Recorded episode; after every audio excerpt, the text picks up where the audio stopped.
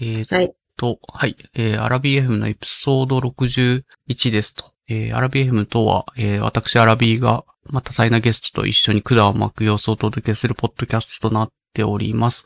今回、ゲストは、えっ、と、まあ、時差ありで、えー収録に参加していただいてます。えっ、と、松井さんです。よろしくお願いします。よろしくお願いします。松井です。よろしくお願いします。はーい。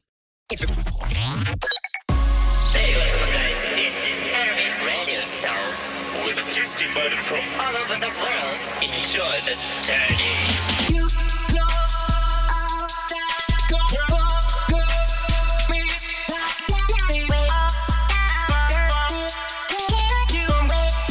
when the sun lays eyes on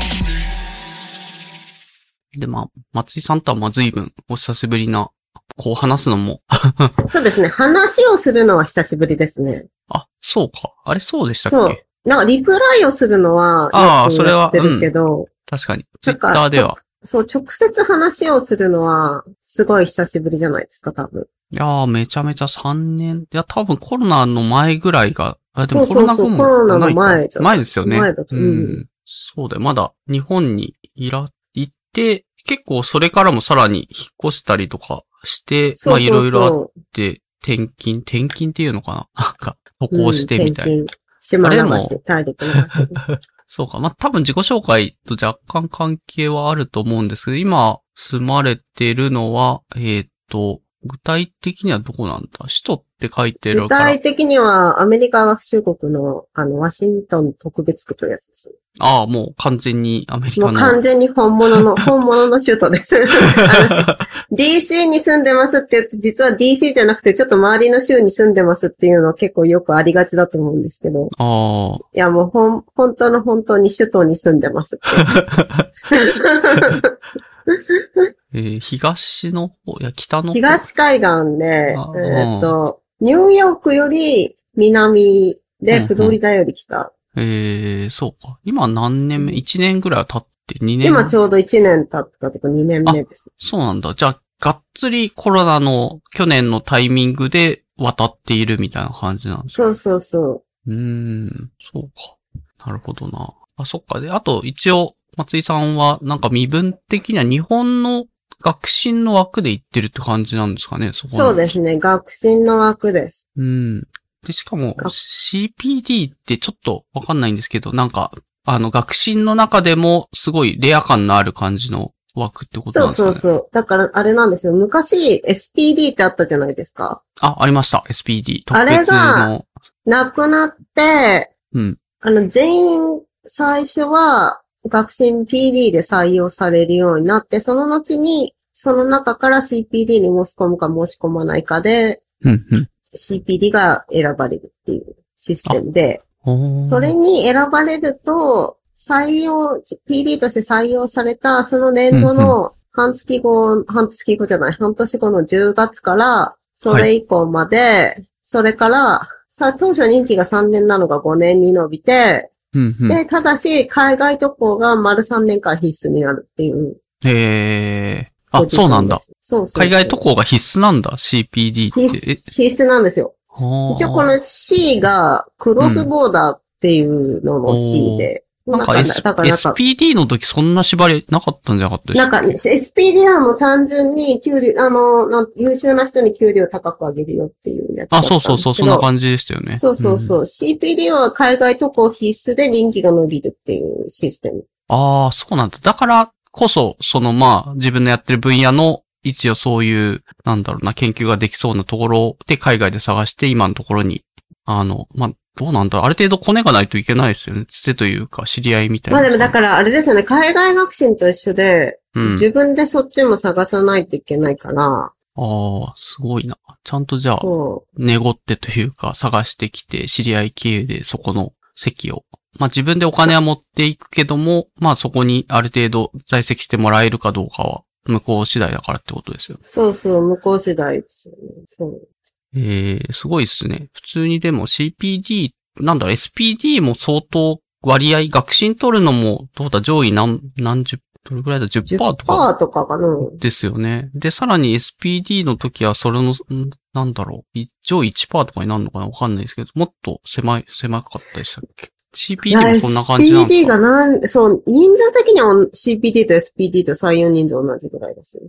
ああ。あ具体的、あでも多分外国に行く必要がないとか行きたくないとか、そういう人もいるだろうから、うん、うん。枠あ、そとっしか。てはどうなんだ理系にとっては有利かもしれないけど、意外と、例えば文系の日本文学やってますとかいう人だと、ああ、なる全ほくど。ね、あの、へー外国に3年間行きなさいって言われても、 っていう。何やるんですかみたいな感じになりそうです。日本、なんか日本の考古学とかやってる人とかでだと、うん。もう本当に日本の何かをやってる人だとあんまりうん。ベネフィットはないのかなっていう気はしますね。か。まあ理系の、まあ数物科学系のポスドクだから、まあ別に英語で論文書くのは当然だし、っていうので海外で、もうむしろ海外の方がメインで研究やってる人たちが多かったりするっていうので、CPD 応募しやすいっていうのはあるってことか。そうだと思いますね。なんかやっぱり、うん、に日本系の考古学の人とか、うん。日文学の人とかは、以外は、まあ中国語とかのね、中国文学とかでも中国に行きたいだろうし、まあそういあうー限られた分野の人以外は出すベネフィットがあるのかなと思うんですけど、逆にそういう分野の人には、SPD という枠がなくなってしまったっていううーん。感じなのか。なっていうような。ちょっとへえ、そうか、そんなことになってたんだ。ずっとそうそう昔、うん10年ぐらい前 に、あの、そこら辺で SPD すごいなと思って見てはいた。どれ、どれぐらい知ってるんですかねなんか、あの、い、今で行った人ならある程度そういう学習とかの仕組みはしみんな知ってはいるのかなとは思うけど、まあ一般の人とかはわかんない。こんな人とかはわかんないと思うけど、まあ、大学院まで行ったらなんとなく、まあでもどうだろう、うんな先ん輩がか、そうそう、先輩がね、うん、学信取ったとかって言って、じゃあ焼肉を奢ってくださいよみたいな、なんかよくわかんないそうそ悪うそうそノうリが。 うそんんな学に信ね。焼肉っていう伝統がありますからね。立うん、派あな。れ良くないと思います。 そんなにおこ焼肉おごるほどもらえるわけでもないのになっていう。まあ SP では違うのかもしれんけど、まあ、そうですね。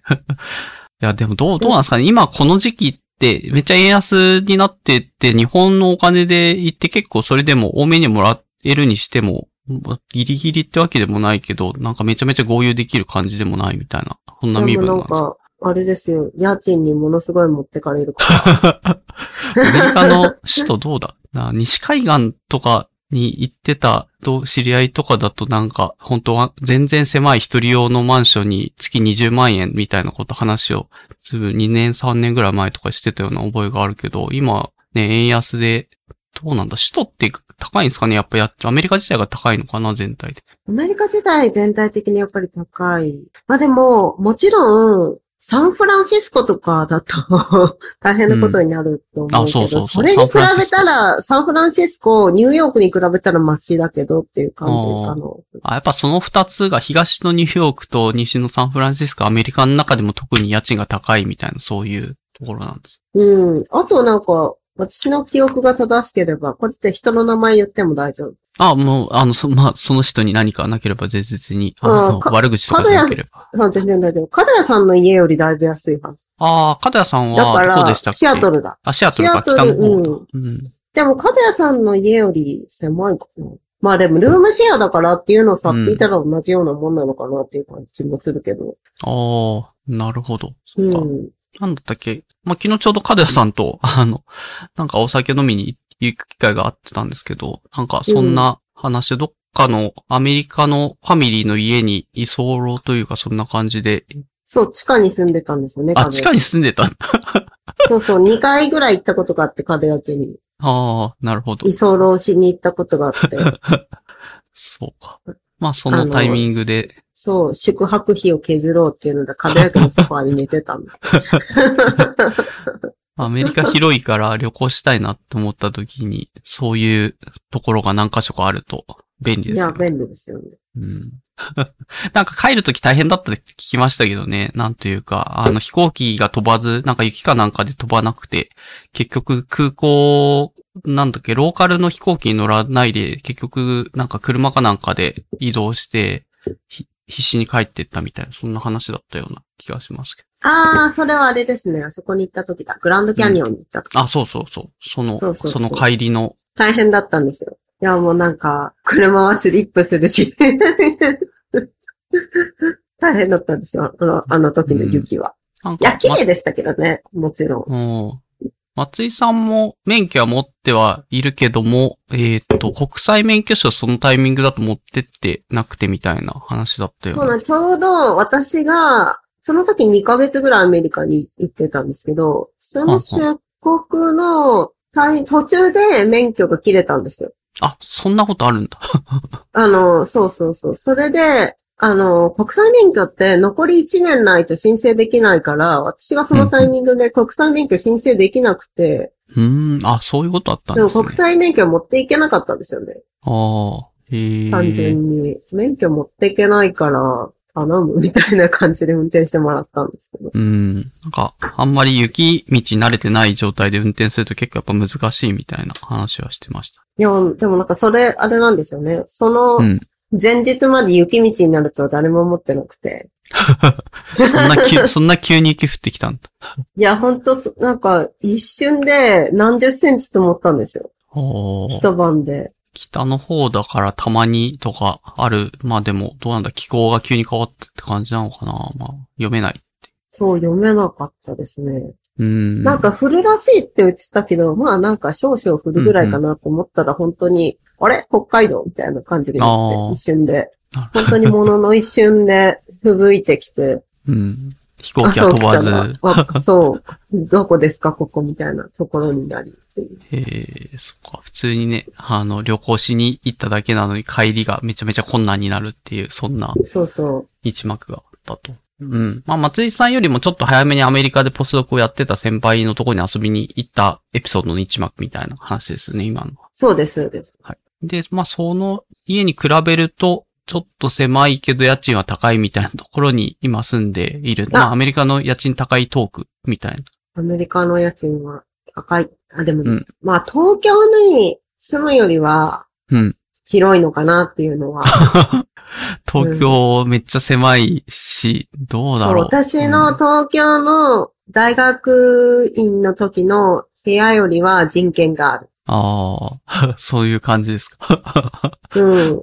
まあ、どれぐらいのグレードに住むか。うん。まあ、人によって広いところに住みたければ家賃がやっぱりかかったりっていうのもあるけど。うん。 20平米とかで8万とかするじゃないですか、東京だと。都心だと。そうっすね。都心はそうですね。うんちょっと外さないと。と東大の近くぐらいだと、そんな感じああ、確かに。山手線の中だとどうしてもそれぐらいになっちゃうかもしれないですね。うん。こんな狭いのに8万からなのか、みたいな感じ。で、それにくで、なんかあれじゃないですか。キッチンも、あの、うん。温めるところが一箇所だけで、そう、すご狭いいな狭ーいってシいンう。クがあってっていうう。ん。のに比べたら、巨大なキッチンはあるし、巨大なリビングはあるし、おううん。まあ、アメリカのふ、まあ一応、スタンダードな、まあ、一人スタンダード用なみたいなそうそうそう。で、二人で暮らしてるとか、うん、うちの場合。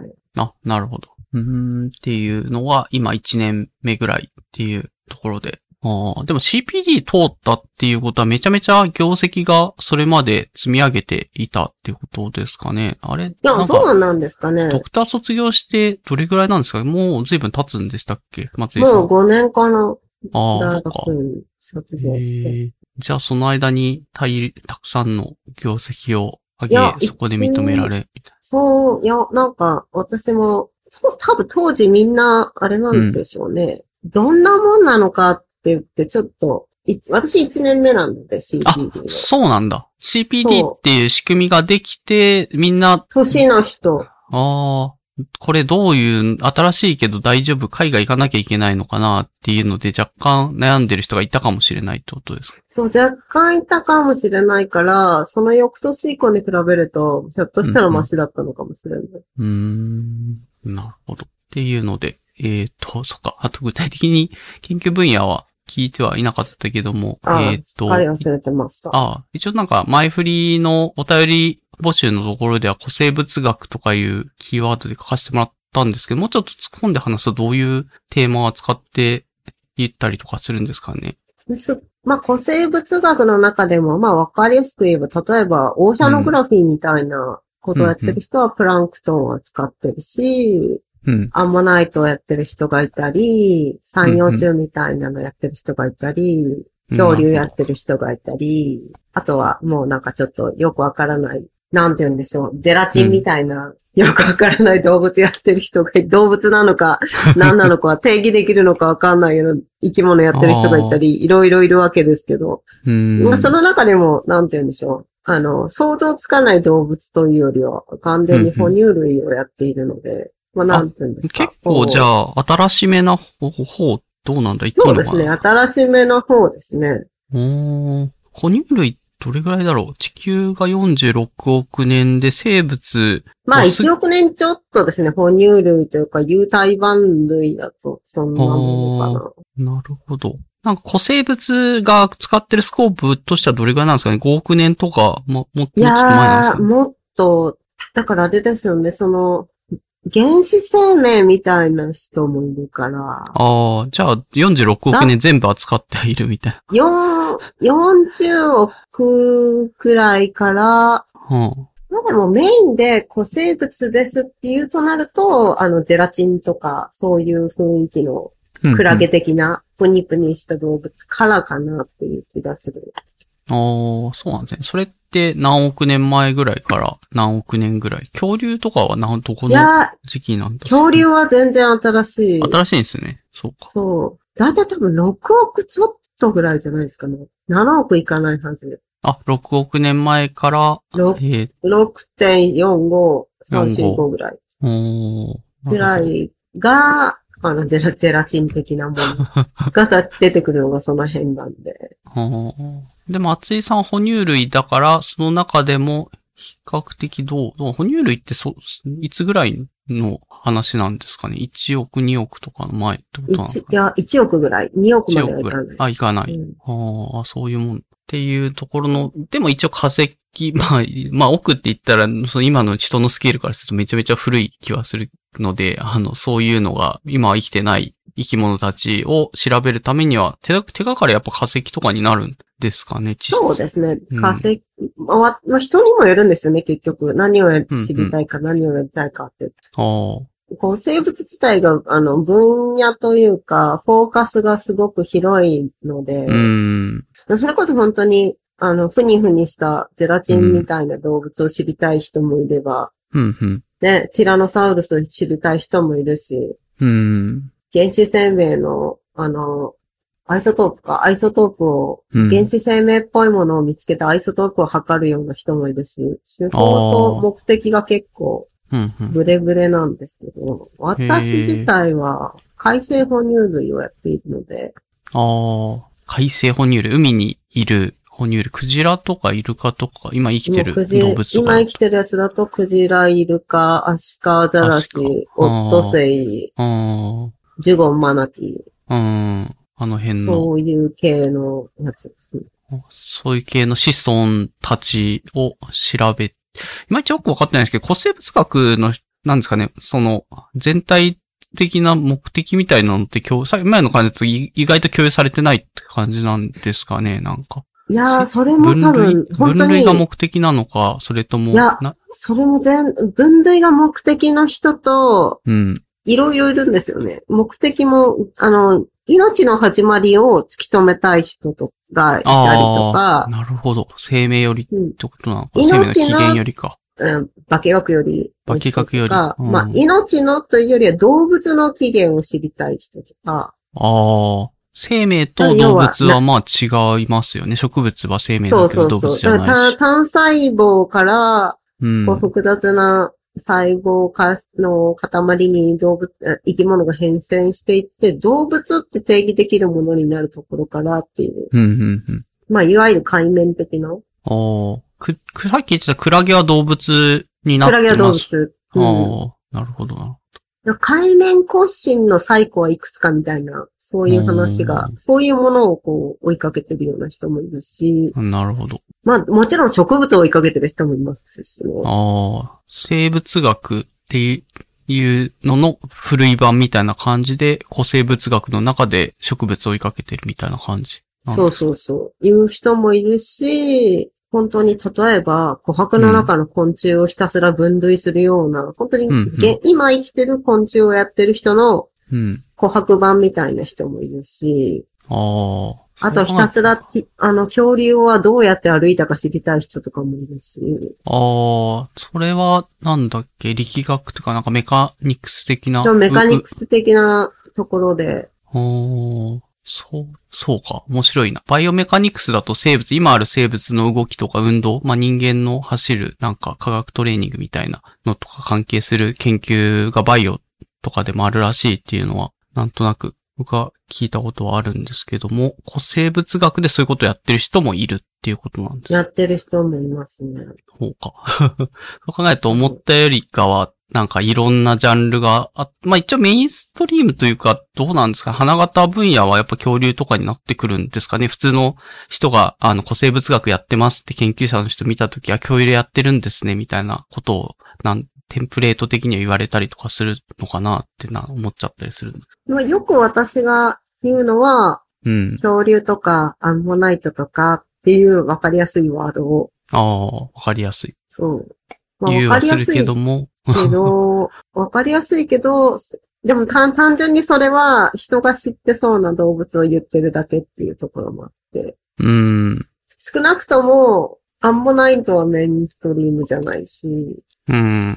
まあであ、そうも、なんですね。恐竜はメインストリーム、本当に。ああ、その分野、古生物といえばやっぱ恐竜は外せないよねっていうそのれは、は。うん、間ある違いないと思う。うんおーもう一個メインストリームを上げろって言われたら、多分パレオクライメートチェンジとか、パレオオーシャノグラフィーみたいな。ほー、パレオオーシャノ。要はあれですよね、うん気候変動をずっと IODP とかコアコって下の方から、うんうんあうんの、プランクトンの動体分析していって、海洋の、海洋の流れの変化とか、海水温の変化とか、うんそういうのを追跡していくような人たちかなっていうのが、そういうの、なんていうの、夢枠と現実枠の二つが、うんあの、メインストリームかな。うん。あ、えっと、現実枠っていうのは気候変動は現実枠に入るってことですか気候変動は現実枠。で現実枠というか、あれか、役に立ちそうな枠。ああ、そういうことね。圧倒的に役に立つ枠と、うん圧倒的にドリーム枠。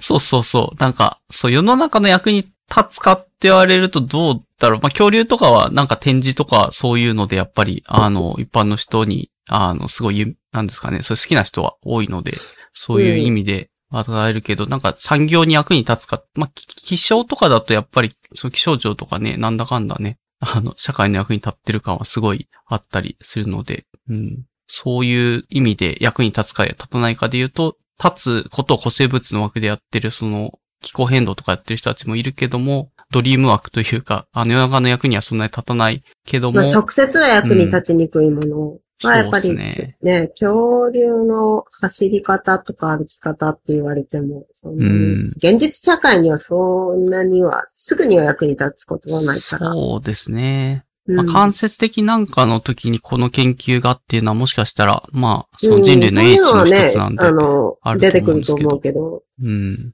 今すまぐあそれで金が稼げるかってそうそうそう言われたらちょっとピンとこないですねって感じになる。まあ、ただ、それを言うと実は、か気候変動もそれを知ったからといって、そろそれがお金になるかってい うと、まあもちろんノーなんですけどね。うんまあでもそれを言い出したら全てのものってすぐにはお金にならないんで、うんうんお金を稼ぎたければ、なんか本当にダイヤモンド鉱山に行くしかないくらいの話になってしまうから、地学とかだと。そうか。地学、地学の地球科本当の意味での 役に立つは何ダイヤモンド掘りに行くといが一番なん かね、お金に変わるのは多分ダイヤモンド掘りに行くぐらい。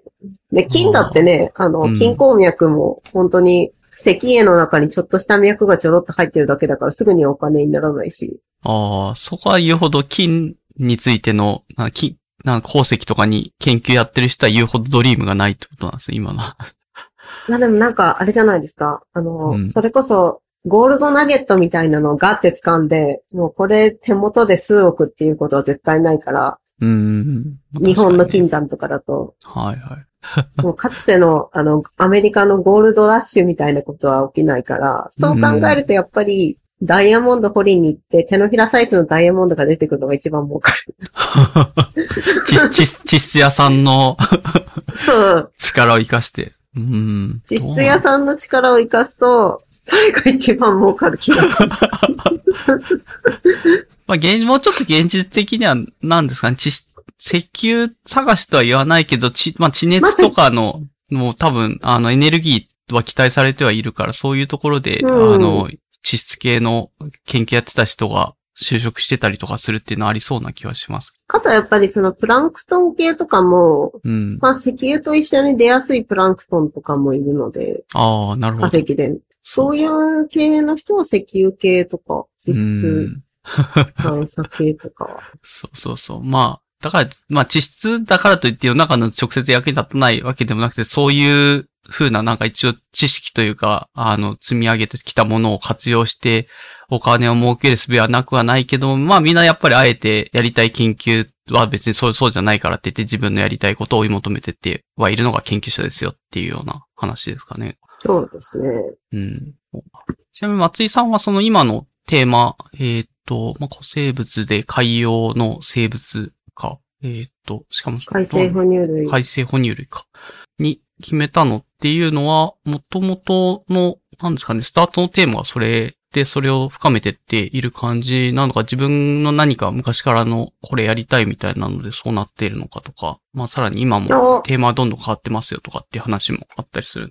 あの、自分は、あれなんですよね、学生の時は、アンモナイトやりたいですって大学の先生に言ったんですけど、うん。アンモナイトなんて簡単に出ないからダメって言われ て。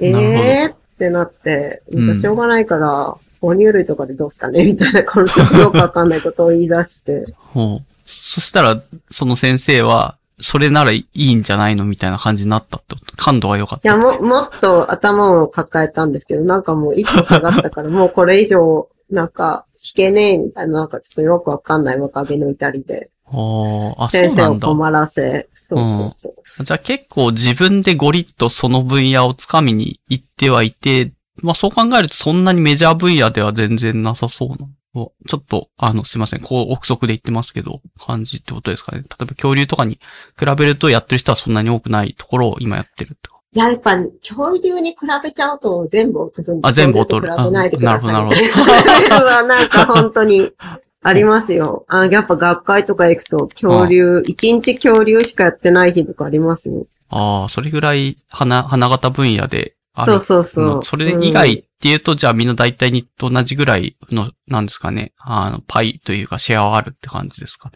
でもやっぱり恐恐竜が一番のメインストリームで、2番目は多分陸上哺乳類なんですよね。おー、陸上哺乳類か。動物というか、うん、確かまあ、昔のに。昔の動物。馬と。か、馬か。昔の牛とか、そういう感じえー昔の馬とか牛は、やっぱり今と比べると随分違うってことなんですよね。そういう意味ではおー、違います、違います。うんうんなんとなく、あの、馬っていうと、その、競馬とか、そう、競馬場とかで見るような、そういうサラブレッドみたいな、ああいう馬を思い出しちゃうけど、ああいうところに行くまで随分形なり、なんですかね、個体としての性質は随分変わって今に至って、そういうのを研究してる人も、まあ、2番手ぐらいには、海外というか業界ではいるっていう感じ。うん。もう本当にそういう、今の馬が形作られた歴史っていうのは、本当に教科書レベルのメインストリームだから、ああ、そうなんだ。うん。やっぱり陸上ものは、うん。海洋にしたのなんかあるんですかね哺乳類だったら別に陸上ってそっちの方に行くっていう多分道もあありそうですけどね。あえていや海なんにしかた。極極端に言うと、日本ってそんなに陸上の哺乳類の化石がよく出るわけでもなくて、ああ、なるほど。血のりがなかったってことなんですね。血のりがなかっった。たそう。当時、あの、私がパスポートさえ持っていなかったっていう事情があって、ほう。ちょっとなんかはいなんとか日本から出なくて済みそうなものをっていう、消極的 な。なんかその消極的なスタンスからすると今いるのは全然真逆なことをしてるような気がするんですけど。 なんか定期的になんで私はこうなったって思ってるんですよ。え、でも CPD に応募した時点でそうなる、ならざるを得ない未来は描いてはいたんじゃないですか。そこでいや、覚5悟した年、んだ。なんかもう5年に伸ばせるらしいっていう言葉に釣られて、ほいほい応募したんですけど。やっなるほど。 やっぱり、ポスドクとして、なんですか、1年でも長く心の安寧を保つためには、ポストを、まあ、得るためにはって考えると、応募しといて損はないっていう感じだ。そうなんか、お給料も上がるらしいとか、そういうなんか甘い言葉に釣られて、まあ、それで通ってるんだから、まあ、おろ甘い考けなえで、こ うちょっと、ふらふらっと。そうか。うん。なんか SPD とかって、なんかそういう、本当になんかその分野の、なんですかね、レア、レアのというかめちゃめちゃ業績上げてる人が、ようやく、それでも大体落ちて、ほんと一握りの一人、5人ぐらいいたら、ひその優秀な人5人ぐらいいたら、一人が取れたらいいなぐらいな感じの枠なイメージがあるんですけど。 なんか、 そういう、なんかポスドク像からすると結構、なんですかね、あの、戦略的というか、打算的というか、そんな感じいで。や、もう本当に、あれなんですよね。ちょっと。給料が上がるっていうのに釣られて。研究が楽しいので、研究してたら気づいたら取ってましたじゃ全然ないってことですかいや、私はもうちょっと給料。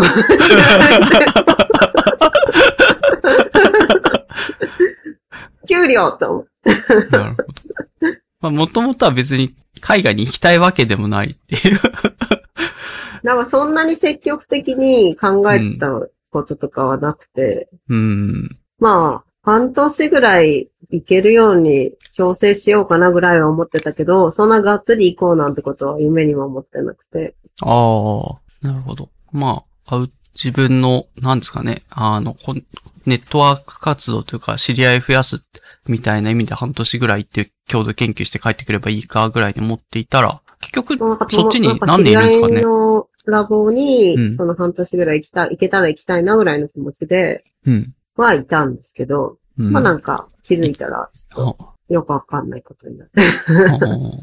さっき言った CPD は5年いけるっていう話だと5年間そっちにいる可能性もあると。あ、5年間、あ、いや、私5年間はダメなんですよ。なんかその、日本に、そのうん海外経験を持ち帰るっていうのがデューティーで。ああ、なるほほど。ど。そう。で、最後の何ヶ月間はいなきゃ、日本にいなきゃいけないとか、そういうルールがあって、一応。うん、うん、うん。そうか。じゃあ、あの、3年か4年ぐらいマックスだと、そまあ、っちに4い年、て、うん、4年半ぐらいはマックス行こうと思えば行ける。うん。で、松井さんは、行きたい、そっちにいたい気持ちがあるかどうかは、まあ、とか、まあ、そこの環境、周りのいる人たちも、ウェルカムかどうかにもよるかもって感じですかね。うん。なるほど。というのかな。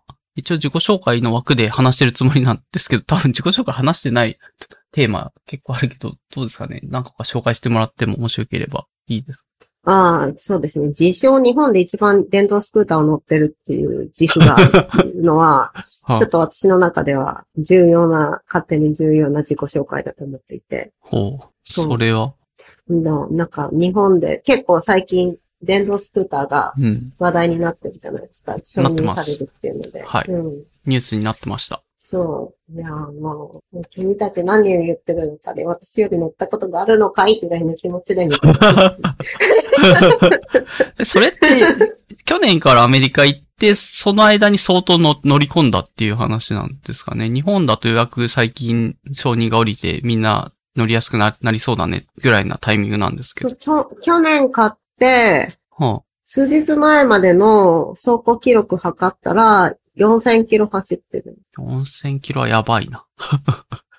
一体、え、通勤とかでは使うし、使ってるし、うんその、ちょっと出かけるのも使うし、みたいな。電動スクーターってアメリカのやつって何キロぐらい出していい日本だとどうだろう ?20 キロ最大とか10 15キロとかって。そうそう、15キロ最で。私のが、見てる感じ35キロぐらいまでは出るかな。あ、そんな出るんだ。 めっちゃ速いじゃないですか。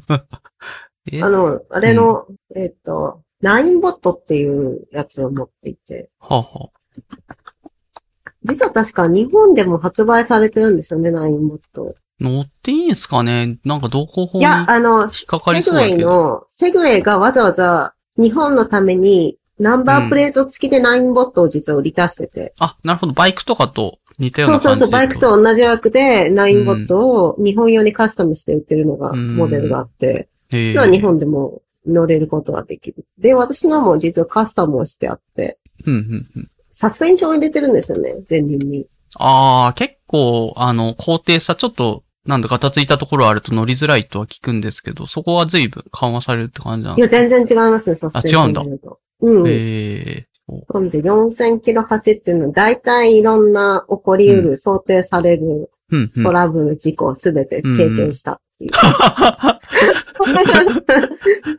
なんそかう一そう。般的に今日本でよく言われてるのは、思ったよりヘルメットが義務じゃなかったりとかするので、事故った時に危ないんじゃないかとか、あとそんなに、なんですか、普段車とかで道を走ってない人が電動スクーターに乗るので、道路交通法を守らず、あの、走ったりとかしてより事故に遭いやすいんじゃないのか、みたいな、そういう話が出るんですけども、実際どうなんですかね。まあ、まあアメリカとどうなんですかね。ルールが違うからちょっと違うかもしれないけど、道のサイズとかも違うな。そう、道のサイズが違う、圧倒的に違うから、逆にいつも思うのが、こんなものを東京で乗ったら大変なことになるだろうなと思いながら 乗ってる。あんな狭い道うをん、これが脇に走ってたら、なんか東京なんて交通麻痺するよね、とは思う。ああ、な、うんそうですね。確かに。まあ、一応、なんだ、あの、普通に車が通れる道しか走っちゃいけないらしいという噂は聞くけど、そのルールを守る人がいるかって言っても、守んなかったら普通に危ないなって気がするんですよ。いや、なんか一応日本も、あの、自転車と同じ扱いにするから、自転、あの、自転車が通っていい歩道を通っていいらしいっていうのをえー友達から聞いて。でも多分15キロぐらいしか出ないように設定してあるんだったら、自転車とあんまり変わらないから、まああんまり変わらないのかな、普段。今まで通りと。ああ。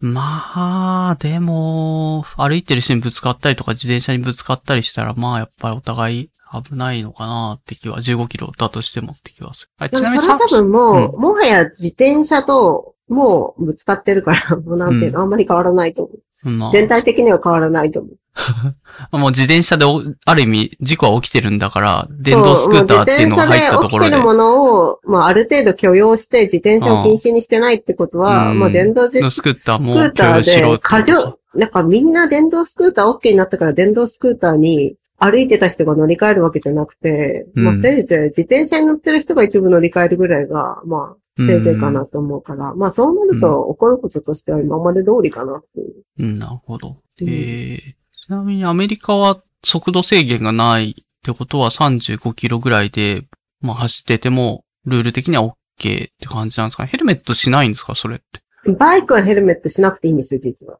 で、アメリカは。そうなんだ。うん。そう。う。ススクーでターは。も、あのー私が参考にしてるアメリカのサイトは、うん。さん20マイル32キロ、時速32キロを超える場合はフルフェイスを被った方がいいって言ってて、ほう。でも私がせいぜい35キロぐらい出るのは坂道で最高速度で走っててそんなもんだから、私あは、ーあの、それより20を下回るんだったら自転車のヘルメットぐらいっていうのが目安らしいので、自転車のヘルメットぐらいしか被らないですけどね。うん。そうだまあ、それ20キロぐらいなら大丈夫そうですね。確かに。うんまあ、ヘルメットしてるだけ偉いとは思いますけどね。ノノーヘルで事故った時とか結構怖いじゃないですか。いや、でも私この間事故ったんですよ。それはヘルメットなしで、何と人その日はヘルメットの。なしだった。いひえ。大大丈夫でした。 や、でも今私右肘骨折してる んですよ。めっちゃダメージ受けてるじゃないですか。 自称、日本一の自電動スクーター乗りを自称してる場合じゃないですよ。いや、でも事故った理由が、あの、ちょっと違うんで。ほう。あ、道路交通ルールを無視して、無茶な走りをしたわけでは全然ないけども、っていうことです。あの、うんあの普通にスクーター乗って職場に行ってる途中に、うん。あの、お兄ちゃんが突然ですね、周りを見ずに車のドアを全開してきてですね、ああ、一生懸そう命いう避パけタたーン結果、か。私が吹うっん飛んだっていう。なるほど。ああの、私じゃない人の道路交通法無視ですね。あーあ巻きれ、添え事故めっ。ってちゃ怖いっすよね。自分自転車乗ってる時にも同じ状況にあったことあります。タクシーが急に自分の前にああ、止まはっいはいはい。で乗客を降ろし始めた時、そのドアにめっちゃぶつかった覚えがあります。ああ、私がもうなんか、その、車、まあ一応車からある程度怖いからいつも離れては運転するんですけど、うん。全開されるっていう発想はないんだし、ああ、だいたいもうちょっ車と、の、ちらっと開けまますもんね。事前に大丈夫かなとかっていうのそは。うそうそう。なんかそういう頭が一切なく、前方を見ながら全開したんですよ。危なバって感じ。そう。なんとかなんかドアにぶつかるのだけは回避して、うんドアぶつかっちゃえばでも向こうとの一応事故になってどうなんだろう向こうが、でもなんか多分自分の怪我が増えるじゃないですか。ああ、なるほどね。そっか。ドアにぶつかるよりかは、あの、脇道にそれて転んだ方がまだ怪我が少ないっていう判断で受けたってことかそうそうそまあ、そりゃそうか。で、骨折でも骨折みたいでも骨折みたいな。な。うん。まあね。まあ、ちなん、やっぱり、走ってる、そこそこの速度で走ってる以上は、事故った時は怪我は免れないかなっていうのはありますね。うん、まあでも多分、自転車だろうと、まあ状況はあんまり変わらなかったかなと思うから、うんあの、スクーターだからなんとかっていうことは、ではないんだけど。ではないです ね。うん。単純にこれアメリカの交通マナーが尋常でなく悪いっていうだけの話 で。そ、それはどうなんですか現場でお兄ちゃんは、すごめんね、みたいな感じにはなるのか、それとも普通になんか転んでら、みたいな感じになったのか って。なんかちょっと、え、え、みたいな感じでその辺で突っ立ってたの。なんやねんこいつと思って。でもなんかちょ うど、吹っ飛んだ時に、ちょうど運よくというか、あの、うんうんファイアワークスの人がいて、うーん、なるほど、助けてくれそ。そうう、そうした、なんか、その辺に、で見てたおばちゃんが、そのファイアワークスの人に、ここでこけてる人がいるからみたいな感じで呼んでくれて、うん、わらわらと助けられて。うん。うーんああ、じゃあ、じゃあ不幸中の幸いで、あれ、すぐ入院とかになんなかったんですね。骨折したのは、少ししたら気づいたみたいなんですか。いや、救急車で連行されていって、ああ、なるほど、なるほど。その日は仕事を、わかんない。通勤くんだったら仕事には行けず、みたいな感うん、出勤に失敗っていうことで。じで。ちょっと救急車から電話してみたいな感じのやつ。でもなんかどうせ、あなんか全然、あどうしようとか思ってたけど、こっちももう痛いから何にも考えてないし、途中で暇だからゲーム始めてっていう。もうこんな時間みたいな。あ、そうなんだ。心配されたんじゃないですかね。なんか連絡なかったけど大丈夫みたいな感じにないりそやうでもな。なんか、結構、うちの研究室、私以外出勤しないみたいな日が多いから。あーなるほどそうそうそう。えー、なんか私アメリカってある程度もうコロナは終わったみたいな感じでオープンでいろいろ始まってんのかなと思ったけど、今でも結構出勤せず、在宅で働いてる感じなんですね。いや、あの、単純にお子さんの送り迎えがとか、そういうので出勤されない方が多くてですね。あ、なるほど。そうそう。家庭の、なんですか、ね、家庭の事情で。と、うん。うん。うんまあそう考えると出勤してなくても気づく人がいなかったからセーフみたい な感じまあで。別に、うんそうそうそう、OK みたいな、OK かどうかわかんないけど。あ、そっか。でもちょちょうどその日セミナーがあって、なんかセミナーサボった人みたいになっちゃいそうだから、友達にうんうん翌日言い訳をするあ、それでいいんだ。本当はこんなにも参加したかったんだけど、みたいなのを一応力説して。あー カ救急クカ車クしで。かじか。まあ、それはしょうがないよねって、まあ、普通 になるとは思うんですけど。うそうそうそう。ん。か。 なんですかね。松井さんは結構定期的に怪我してるイメージ。まあ、その、事故、事故だけじゃなくて、な、何かの、 で、入院とはやらないけど、結構怪我してるイメージがあるんですけど、それってどうなんですかねあの、純粋に、なんだろうな、若干そういう体質なのか、結構、向こう見ずな行動を起こしてるからそうなってるのか、まあ、両方あるみたいな感じなんですかなんか私は不幸体質かなと思ってるんですけそど。うだそういう意味の体質 ああ、なるほどね。体が弱いとかではない、ないはずなんだけど、なんかのタイミングで病気になってしまう。まあ病気は最近あんまりないけど、うん。まあでもあとはやっぱりどうしても馬に乗ってると怪我をするっていうの。ああ、それもあるんじゃないですかね。うもん、それどうしてもはある。そう、うん。なんか踏まれるとか蹴られるとか、うん、うん、噛まれるとか、うん。うん。落とされるとか、あれ、馬に乗っ飛ばさてれてると、かで。落馬して骨折とかも、骨折だったっけななんか怪我してた時とかもなかったでした。ああ、脳震盪を起こしたことがあります。怖っ。 えー馬乗いや脳ってて落ちてそう脳震盪で踏ま、踏まれたりとかしたらとかって思うとえ、結そ構めっのちゃ時怖いは、けなんど。か先生が、あの、馬避けさせて、避け避けさせて、あっち行け、あっち行けって言って、ああ、やってくれたんですけど、うん。脳震盪を起こした時は、多分なんか、多分というか全然ダメなタイプの脳震盪で。うーん。目が見えなくなったんですよ。小1時間ぐらい。怖っえ、意識あるけど、目が見えないみたいな、そんな感じなん何ですにかも見えない。そう、なんかほんとテレビのザーザーザーみたいなの。ひえ、よかったっすね。なんか、ね。そういうのって。人の声はぼわっと聞こえるけど、はっきり聞こえるわけじゃなくて。みたいなああ。かなり。光がなんとなくあるのはわかるんだけど、見えはしないみたいな。うん。一応、様子を見て、なんですかね、その日の夜寝てるうちに死んじゃわないか怖いみたいな、そんな感じの脳震盪の症状です。そうそう。だから一日を、最低一日は、うんあの、安静にしといてくださいって病院で言われて。うん。で、一応安静にしてたら、とりあえずは戻ってきたから、うん大何もなくギリギリ大丈夫だっうんた。うん、そうそう。あーまあ、不幸中の幸いだけど、なかなか、うん、まあ、一応趣味で乗、乗馬、あれ、その、アメリカに行ってからも乗ってるんですかね、話的になってますね。おー結構、なんですかね、乗馬クラブってあるもんなんですかアメリカの首都に。 DC の、ワシントン DC の中には一箇所しかないんですけど、ワシントン DC の周りまで DC エリアという感じで見ると結構数あって、うんうん。で、私も隣の州まで行ってるんですけど、それこそスクーターで、まあだから走行距離かもですけどね。ああ、なるほど。で、隣の州まで、えいやらおいやら、じスクーターを転がしていって、乗ってますね。おー車とかは乗らないですね。割なとんか、なんとなく車社会のイメージがあったけども、ワシントン DC とかだと別にスクーターで十分みたいな感じなんですかね移動は。 DC の中の方だと、やっぱりそれなりにバスも電車も走ってるから、そこまで自転、あの、車がないといけないっていうようなわけではないところではない。ああうんなるほど。じゃあ、スクーターでちょうどいいぐらいで隣町の乗馬、クラブクラブなのかなわかんないけクラど、ブそういううんクラブに行っていると。本当に、くそれこそ、スクーターでウォルマートも行けるし、みたいな。うんコストコも行こうと思えば行けるし、みたいな電車でもコストコでも行けるし。うん。うん、うん、うん。でもコストコで買っても、そんな一人でどうやって消費するんだよっていうツッコミありつつぐらい。まあ、 量が多いですから。そうそう。あれアメリカのコストコも会員制なんですか日本は会員会員制。制ですあね。アメリカも。だから誰か会員の人についていくっていうあ、なるほスタどンね。スじゃないと。ううんん。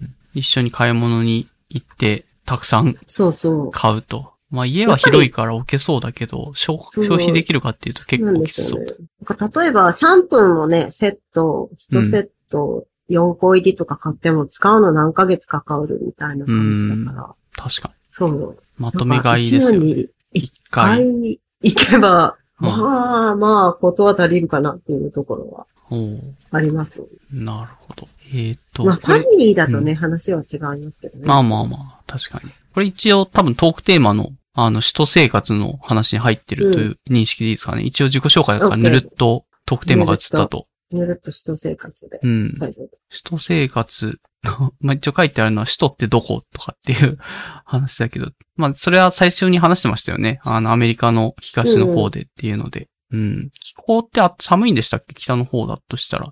日が、あの、基本的に東側、海岸側の方が寒くて、西海岸側の方が北の方でも暖かいんですよね。あ、そうなんですかシアトルとかでそうもあったかいんですかね。シアトル全然寒くないですね。あ、そうなんだ。へーいや、こっちと比べ、DC と比べたら寒くない。全然。ああ、逆に言うと DC さんめっちゃ寒そうですね、その話だい。やなんか、氷点下10度とか、もう、そんなのに、何日か行くっていう感じ。ああ、それは寒いな。そう。一日氷点下とか、うん。大雪が今年3回ぐらい降った。はあ、はあ。あ雪降った時ってスクーター乗れないと思うんですけど、その時は乗れないです。移動どうしてるゆゆ雪降った日は、スーパーも行け ない。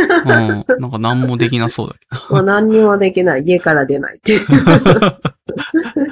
あ職場雪が降るっていう歩のいをて見行けたるってら、こと。うん。職場、雪の日は歩き、歩いて、歩いても行きたくないけど行けなくはないっていう感じ。ああ、そんな感じなんですね。じゃあうん最悪はどうにかな、どうにかなるけども、まあ、行かなくていいんだったら行かないように雪の日はしてるって感じ。で雪の日の時は、あの、指定された人以外は来な、こ来ないでくださいみたいな連絡が来て、あ、そうなんですね。へえ。うん、安全面を考慮して。ああ、まあ確かに。危険じゃ、まあ、車、車でも、そう、まあ、車もいたあ動動かないしとか、通れないうし、電車もろくに動いてないし。えー、なんかワシントン DC ってじゃあ意外となんか住みづらそうな 感じ。雪降ってそんな、どれぐらいあるんですかね冬の間ずっとってわけではないけど、たまにある。ずっとってわけではないけど、うん運がわけで悪けれ ばそこそこ積もるっていう。おーで、その間は、まあ、出社しないでくださいって言われながら働いてるみたい。もう今年の雪が本当に数年ぶりのわ悪さだったらしいんですけあ、そどう、なんだ。なるほど。で、前、その前回の数年前っていう時ももう偶然私は、私、その時にワシントン DC にいたんです けど、その時より悪かった。あ少なくとも。うあ、なるん。ほどね。その数年来悪いって言われる中のベスト2ぐらいに今のところいる。そのタイミングでいるみたいそのタイミングの大雪のワシントン DC とはっていうのだけを経験させられるっていう。一、回はでもやっぱり前よりひどくないとは思って、な。おーあ、持った。テレビ、そう、全然悪かったという。うーん。なんか遭難するかと思ったみたいな気持ちで、あ歩いてって、ここどこだみたいな。なんかにこやかに話してるけど、多分相当ひどいんだろうなって気は、なんかします。もうなん かイ、イメージとして、あの、ドラえの、大長編ドラえもんの雪の山の中に取り残されたみたいな、あのシーンのイメージ。私の中の新潮風景はそういう気持ちで。 あー。もともと雪国出身なんでしたっけ松井さんっいて。や、全然全然違います。あ、違うんですね。そっか。じゃあ、うんそんなに雪国で暮らした経験はないけど、 アメリカに行ったら急にそんなタイミングが真冬に訪れてたってことですか。そうなんですよ。うん。なるほどまあなで。もやっぱりニューヨークとかに比べるとだいぶマシというか暖かいというか。ああ、やっぱニューヨークの方がひどいんだ。ニューヨーク本当に寒くて、なんだここはみたいな 感じで、ニューヨーク住んでる人が結構ぶつか言ってたけど、やっぱり住み心地はあんま良くなさそうなんです。ニューヨーク行ったことは、冬に、真冬に行ったことがあるんですけど、うん。なんか池でみんなスケートしてましたけあ、そんな寒いんだ。ど。 なんだここはと思ってた、本 当に。意味がわからないと。うん。まあ、そこに比べればまだ、南、ちょっと南だから暖かいけどもって感じなのかな。まあさすがにちょっとスケートしてたら落ちるかなぐらいの雪、あーあの、氷しか張ってないかなっていうあなるほど、なるほど。薄い。ちょ、うん、うんちょっとみんなでスケートは無理かなっていううね、ん。せいぜなるほど。まあ、そんな感じの気候で、一応春になってきて、じゃあ今は比較的少しは高くはなってきた。これから夏い。みたいな。夏、少々乱高下はあるけども、まあ20度前後はあるかな、ここ最近っていう感じで、うんまあ春らしくうはん。。良いっすね。うん。ただ桜が咲いてても3度ぐらいっていう日もあったりしてっていう。ああ、桜、桜割ってんですね、そもそあの、ワシントン DC あそっかそっか桜の名称でも。。名所なんだ。すいません。確かに。エピソードからすると、そうか、そうかっていうの、今ふと。 年中桜グッズが売ってるっていう。おーなんかもう、あの、日本人的には年中売らないでくれっていう気持ちになりながら、ああ、そうですね。一年中そ、どこでも桜グッズが売ってるんですよ。うん。えー、日本もなんか、ない上に行ったりとか、そういう交流が調べるとあるみたいな感じですかね。対、対象年間かな対象年間に、その、日本人の名前忘れてしまったんですけど、女性が、そうんの桜の苗木を寄贈して、うん。まあ、それをベースにして、あの、ポトマック川っていう大きい川のうんうん川沿いに、ものすごくいっぱい桜の木を植えてある。えー、そっか。一応じゃあ観光名所の一つがそういうところが一個うん。あると。大きい観光名所ですね。う。うんん、本当に。4月半ばぐらいまでは本当に観光客も多くて、うん、うん、うん。桜目当てで。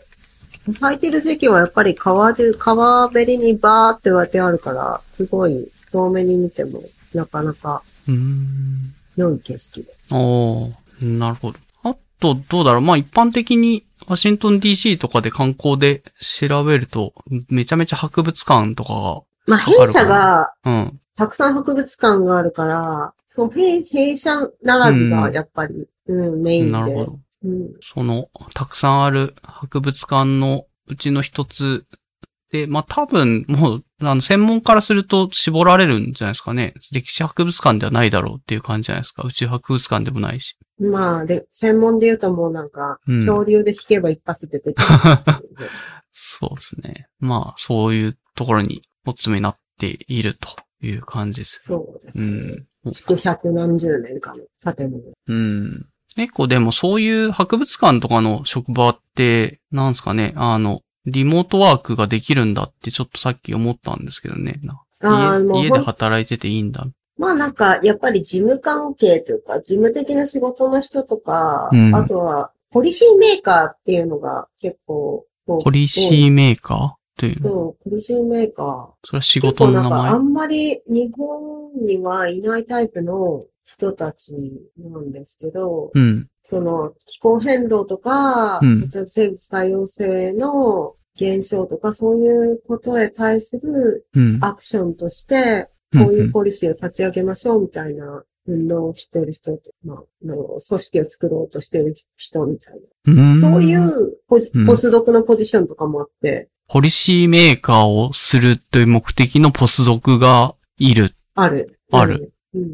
へえ。なんか初めて聞いたけど、そう、その人は具体的に何をいや研究をしていればポリシーメーカーになっているのか、ポリシーメーカーとしてのなんか活動が必要なのか、個な別の。活動が必要なのあ、。必要なんだ。そう、フォーラムとか、はそういうのを立ち上げないといけないっていうデューティーのあれこそ。あ、あーそういう人たちはみたいなうん別に博物館に縛り付けられてる必要もないので、っていうことかな。どこでも。うう。ん。あれで、じゃあ、松井さんも別に博物館にいるっていうわけでは、職場で、はそこで働いてるってわけではないと、どうなんだろうな。でも、物、なんか化石とか見たりとかしたいとか、時とかないんですかなんていうか。いや、私は博物館の中にいる人なんですけどあ、いる人なんだ。そういうああうんいなくそういてうもポ。リシーを組み立てるラボメイトもいて、その人は全然オフィスには来ない。ああ、なるほど。来る必要も、うんまあ、ない、来る必要もな。ないいなっていうう。ん。うんそっか。じゃあ結構、じゃあ、どうなんだコロナで今年、去年とかはそうだったけども、オフィスにずっと行ってはいたみたいな感じなんですかね本社でも。結構、と他の組織に比べて、どうしても連邦政府の直下っていうので制限が厳しくて、うん。結構行けない時とかも多かった。あオミクロンの時期はもう完全にシャットダウンされてしまって、うーん。もう数ヶ月間立ち入り禁止みたいな。あ、そうなんだ。オミクロンってそうことそはの去年のそ秋とかう冬とか。 12月うん。の終わりぐらいから、はい。 2月の後半ぐらいまで完全に止まってて、うん。その間に私のカップ麺が消費期限を迎え、あ、その置いてた、職場に置いてたってこと。 そう、私の職場のカップ麺の消費期限見たらすぐ 行って、何職場のご飯事情はカップ麺ってことなのそれではないし、多分美味しいご飯屋さんない、ないんですか周りとかに。美味しいご飯屋さんないですね。なんか、アメリカってポスドク行った人は結構ご飯が苦しいみたいなのはたまに先輩とかで聞いたこ苦としいは、苦しい。日本帰ってきてめっちゃラーメン、ラーメン行ってラーメン食ってたような気がする けど。いや、ラーメン、ラーメンって言われると今ちょっと口の中がラーメンになって苦しくなるぐらいラーメン、ラーメンと 思ってる。あ、そうなんだ。観光名所だから観光客用に美味しい食べ物屋さんとか、ランチの、なんかおしゃれなランチの場所を用意してる、くれてるわけではないってなってわけ、感じいです。や、逆に、うん。あの、職場の周りが、例えばなんか、国立図書館とか、うん。あの、法務省とか、ほうほう民生省みたいな感じだから、うん。一周回って何もないんです。そこで働いてた、まあ、わかんない。コロナでどれぐらい出社してるのかわかんないけど、し働いてる人たちは何食べて生きてるんですかじゃ多分、その中にあるんだと思うんですよね。あ、あそういうことそかっちの人。たち社食みたいなはそ感うじ。。社食が。うん。松井さんの職場の社食はないんですかいやーなんか、あの、お客さんと一緒なんですよ。社食。お客さんと一緒なの。もう混んでて、いいけいないんですよ。ああ、確かに。人を、そ今日もうおお腹空いたと思ってお昼買いに行こうと思ったら、うん。溢れんばかりの長蛇の列で諦めてカップ麺食べます。え、じゃあメインが、ご飯事情はカップ麺なお昼ご飯はカップ麺ですね、圧倒的に。の。 おーカップ麺はむしろ売ってるんですね、そっちでも。日清ああ、で。売ってます、売ってまうす。結構。おー見たことないカップ麺持ってますよ、日清に。えー、コ味リアンも。バーベキューみたいな。ああ、聞いたことないな。なるほどでしょ美味しいんですか、それ。そう。まあまあ、まあまあ、いける。 うん。まるちゃんのカップ麺がいいまいちで、あ、そうなんですね。ええまるちゃんのカップ麺にグリーンピースと人参が入ってるんですよね。え、そんな、まるちゃんのカップ麺あんのそうそうそう。僕ちょっとまるちゃんのカップ麺に人参とグリーンピース入ってるのは違うなと思って食べるのをやめてしまって。そうですね。え、マルちゃん製麺のカップとかめっちゃ美味しいイメージがあるんだけども、そういうのじゃないってことですよね。グリーンピース入ってると。いや、全然日本で見たことないやつですね。マルちゃんって書いてあるけど、知ってるマルちゃんじゃないってこと。そうそうそうそう。いや、カップヌードルも知ってるカップヌードルじゃないんですよ、味が微妙に。あ、そうなんですね。現地のもので作られてるのかなじゃあ、それと。多分現地向けに味が調整してあって、カレーヌードルはうん。結構美味しいんですけど、うん。その、シーフードヌードルが思った味と違ってちょっぴりがっかりしたっていう覚ええが。ー、なんか出汁切ってはいないってことなんですかね。なんというか。はい。出汁の種類が違うみたい。あーちょっとそれは悲しいですね。なんか、 カップ麺なのにまずい。そう若干ちょっと食べそう。思思った味が来ないみたいな感じがしああ。 これ一応ご飯事情だけど、ご飯事情、なんかなかなか救いがないんだけど、なんか、これは、これならいけますよみたいなのないんですかた。これならいけますよと思って最近時々食べてるものが、はアメリカナイズされたコリアンのあ、うん。ファストフード。え、何ビビンバみたいなやつ。ビビンバの、あの、せサブウェイ的な感じで自分で選んでいくビビンバ。ああ、これとこれとこれ入れ、そう、これとこれとこれ入れて、みたいあな。あ、ご飯の種類を何何にしてとか、ええ白ご飯か、うん、あの、パープルライスか。あで確かに、プロテインは豆腐にしますか、チキンにしますか、ビーフにしますか、ポークにしますかとか。あ、なるほど、なるほど。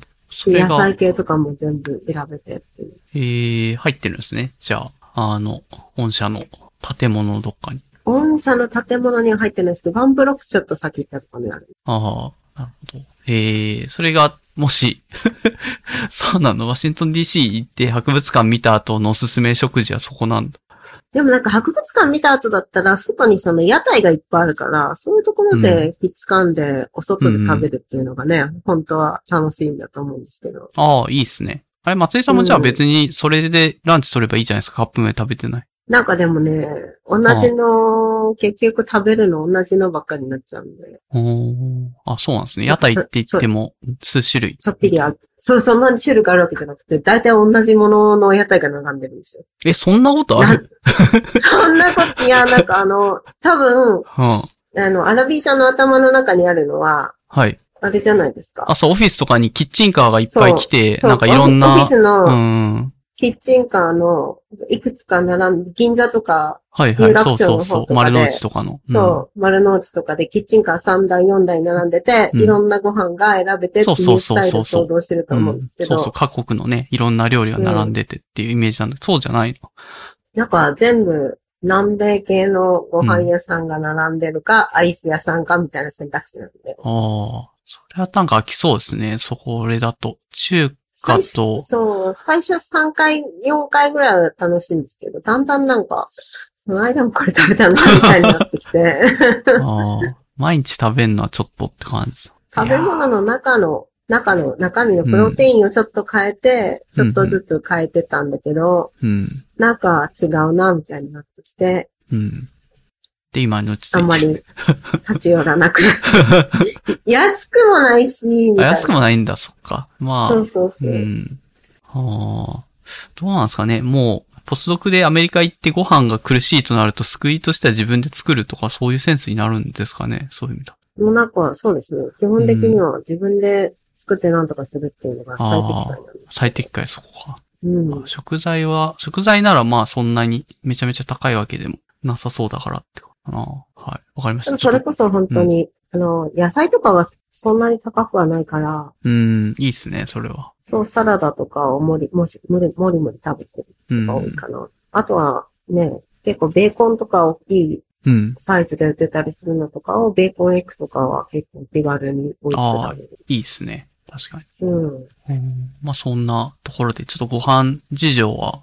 あ、じゃあお弁当持ってってる時、まあそれこれはめんどくさいからやってないかもしれないけど、まあ家で夕飯食べる時とか自分で作って食べてることが多いかなって自感分じでですか作ね。って食べてることが普段は多いですそうねで。すね。まあ健康もそうだし、金銭的にも外食すると高そうだからっていうのもまああるかもそな。うそうそう。ちょっと最近どうしても肘が折れてるから、うん買って帰ることが多いんですけ確かどに、ちょっとお鍋もあれしてできないなと思って。ああ、うん。鍋、お鍋。鍋も、うん。そう、お鍋持ち上げられないからと思って。あ、そういうことか。片手だと確かにやりづらいですそう。おうどんとか冷凍庫に冷凍うどん入ってるんですけど、そういうのを、例えば片手にお鍋持ったとしてね。も、片手でうどんを持ち上げなきゃいけないうん。じゃないでうすん。か。はいはい。それがちょっと厳しいなっていうので。ああ、確かに。ちょっうんと、腕回復するまでは、外食、外食わかんないけど、テイクアウトとかにまなある。なんか、そのテイクアウトを、で、そのビビンバ的なものを買って帰ったりとか、うん。まあなんかちょっと頑張ったなと思ったら、うん。ウーバーイーツするぐらいかなっていう。ああ、なるほど。まあ、首都だから、ウーバーイーツ。もちろん。そううん。えーまあ、そんな、食べ物事情でどうにかしのいでいると。うんそうですね。あ美味しいラーメン屋さんとかないんですよね。美味しいラーメン屋さんだよって言って、うんなんか行ったことあるんですけど、いやー、本郷三丁目の方が美味しいよなって思って帰ってくる。まあ、まあ、しょうがないんじゃない ですかね。ワシントンで、まあ、ラーメン食べるだけありがたいみたいな感じになりそうだけど。いや、まあなんか多分そんな感じ、本当に。うん。まあね。でもなんかそんな中で一番美味しかったのは、あのー、ちっちゃい日本食スーパーがあるんですけど、そこの冷凍ラーメンが一番美味しかったんで、あー結局お家で作った方が美味しいかもしあ、なるほど。れない。うん。これは食えるなっていうのが冷凍食品になってる。冷凍食品。うん。はあ、わかりました。まあ、そんなとこかな。うん。は、どうですかね結構いろんなテーマで、洋服じ、洋服、あれ、服屋さんとかはあるんじゃないですかそれ、ここ書いてもらってる。洋服事情ってテーマ。でも洋服が結構、サイズがでかいとかと。サイズが最初やっぱ分からなくて、うん。なんか、大きければ何でも対応できるかなっいて。や ー、無理あるで しょ。海外サイズは無理よ。なんかとりあえず、いやでもなんか常識的な範囲のサイズが来るだろうと思って M サイズ買ったら、いや、無理無理無ガ理。ッバガバで、 どうするこのズボンっていうのを買ってしまって。うん。いや、それは厳しいと思うけど、そうか。え、S じゃないの日本人、アメリカだったらわかんないけど、 まあ、いや、S だったっていうのに、に気づいて。そっか。でもやっぱりどうしても S とか M とか L とか普通の普通の、うん。まあお店に行ってもサイズ感ちもちろん違うんですけど、はいはい。まあ売り切れがちなんですよね、そういうの。ああ。で、なんか、安くなってるから、まあいいやと思って XL を買ったら、ミニンバオリかなみたいなのがやってきて、うーん。 でっちゃでかいじそう、めっちゃでかいのがやってきて、やっぱなんかちょっと今一つゃん。うん。購入するときにサイズ感がつかめないっていうのが、未だにネックで。ああ。結構じゃあ分かりづらいですね。なんかサイズ書いてあって合うかどうか、試着はどう、基本オンラインで買ってるって感じなんですかね。店舗っていうより。まあ、基本、オンラインが多いかなってういう。ん。まあ確かに。やっぱり結構、うん。潰れたんですよね。いつうもんうコロナでバーってお店そうが。そうそう。わかります。日本でもそう自分も近所の服屋さんも、あらかた潰れて服どこに買いに行けばいいんだろうってちょっと悩んでますそね。うそうそう。服、どこで買ったらいいんだろう問題が発生したからう、ん。なんか、アマゾンでとりあえず、あーとりあえずのものをアマゾンでとか、なるほど、そなうるいほうど。ことをやってると。確かに。まあ、サイズ間違えても、アメ、アマゾンって一応返品できる、なんか返品文化ありますよね、アメリカのアマゾンと。返品文化は割と気軽にといううか、んできること。こうちょっとサイズミスっちゃったなって言って返品していけば多分いいんじゃないですかね、それだと。うん。うんあとなんかもう本当に、あれなんですよね。洋服にこだわらなくなってしまって、最近。なるほど。うん。なんかその結果、あの、会社のうん。お土産屋さんで洋服を買いまくって、常にティラノサウルスの T シャツ着てるみたいな人いるし。 めっちゃ愛車精神のある。この人家でも、こう、ティラノサウルスの会社のシャツ着てるみたいな人になってるってこと。もうなんか、それで、うんあの、会社内ちょっと用事で歩いてたら、うん。もう完全に案内の人だと勘違いされて声をかけられることが増えたっていう。だ、だってもう背負っ、看板背負ってますからね。なん かその時自分がき全く気づいてなくて、なあんで今日こんなに、なんうかんいろんな人に話しかけられるんだろう と思って、家帰って、あ、うん。なんかお風呂入る前に脱いで、うんあ、こういうことか。結構それが自然になるぐらい着込ん、着ちゃってるって感じですね。そう。もうなんか、そんなのばっかり着るようになってしまって。ああ。なんかおしゃれな服とかと、このコロナ禍でね、お店潰れちゃった状態で買えばいいのかわかんなくなってます。いや、なんかおしゃれな服がわかんなくなってる。うん。あとなんか日本から持ってった服を着てると、うん。やたらと、なんか日本人だよねって言われることが多くて、服でわかるんだ。へえ。服でわかるらしいんですよ。だからそうん多分、に、あの、アジア系が好きな男の人なんだと思うんですけど、はいはい。日本人だよねみたいな、なんか全然、あの、イオンで買った服なのに、なうんか、ん。原宿のストリートファッションみたいでいいねみたいなこと言わ れて、もうイオンだしと思いながら。でもなんか結構そういうことを言われることが日本から持ってったやつを着てる場合に多いからあんまり着なくなったっていうのもあって。おー。それは言われること自体あんまり嬉しいわけで、そう日本ってラベルがはげ貼られること自体あんまり嬉しくはないなって感じなんですかね、アメリカに行って。いや、なんかどちらかというと防犯上の意味で。あー、なるほどね。確かに。なんかそのね、観光客と思われて、うんカモにさられても嫌だなとか、うんそういうの。あ、それは大事だと思います。うん。防犯上にと社あ社会に溶け込もうっていううん。い意や思で着なくなっちゃった。うん。だそんなに日本で着てたような服をアメリカで着てるとやっぱり浮いちゃうからっていうのは、なんかアメリカに住んであるるみたい。そう。とあるっていうのは確かに読んだことは、なんか漫画かなんかで読んだことある気がする。逆にアメリカのファッションってどん、どう なんアメリカの首都のファッションってあんでのもうん。 T シャツにうんヨガパンツじゃないで すか。女性は。あ、なるほど。ヨガパンツがスタンダードなんだ。そうそう。レギンスか。ヨガ、うんヨガ用のレギンス。えー結構パッツリしたの履いてるんですね。なんか涼みんなしいパかッツらリ、したの履いてる。うん。い美脚を見せたいと。なんだろや、楽だからだと思いますよ。う。あ単純に。あ、なるほど。別うにん、しっかり見せる必要もないし、自分の着てて楽な服っていいやってヨガパンツにそ落うち着く。そうそうそう。うん。なるほどな。わかりました。じゃあ、ワシントン DC で溶け込みたいなヨガパンツを履いとくと良いっていう。アメリカに溶け込むなら T シャツにヨヨガパガンツ。パンツ。冬場だとヨガパンツに、うん。あの、フーディーを着とけばいいっていう。ああ、なるほどね。フーディーを着 いや てく。全然、あの、USA って書いてるフーディーでもアメリカには溶け込む。なんか日本だとあんまりその自分の大学名が入ってるようななんか服とか着ないけどアメリカだと着るみたいな話をこいのや間ポみんッなドキャストで話してて。うんあやっぱそうなん私だ。もこの間、そう、乗馬クラブに行った時に友達が、ジョンジョンズ・ホプキンスのファンなんですけど、ジョンズ・ホプキンスのトレーナー 着て、馬に乗ってて、あれ何なんですかねあみいんな割と、大学を愛してるってこと。なんか誇りを持ってるってこと。でもなんか、売ってるからかなっていう気がし てます。供給があるからきそれを着てるみたいな感じ。そうそう。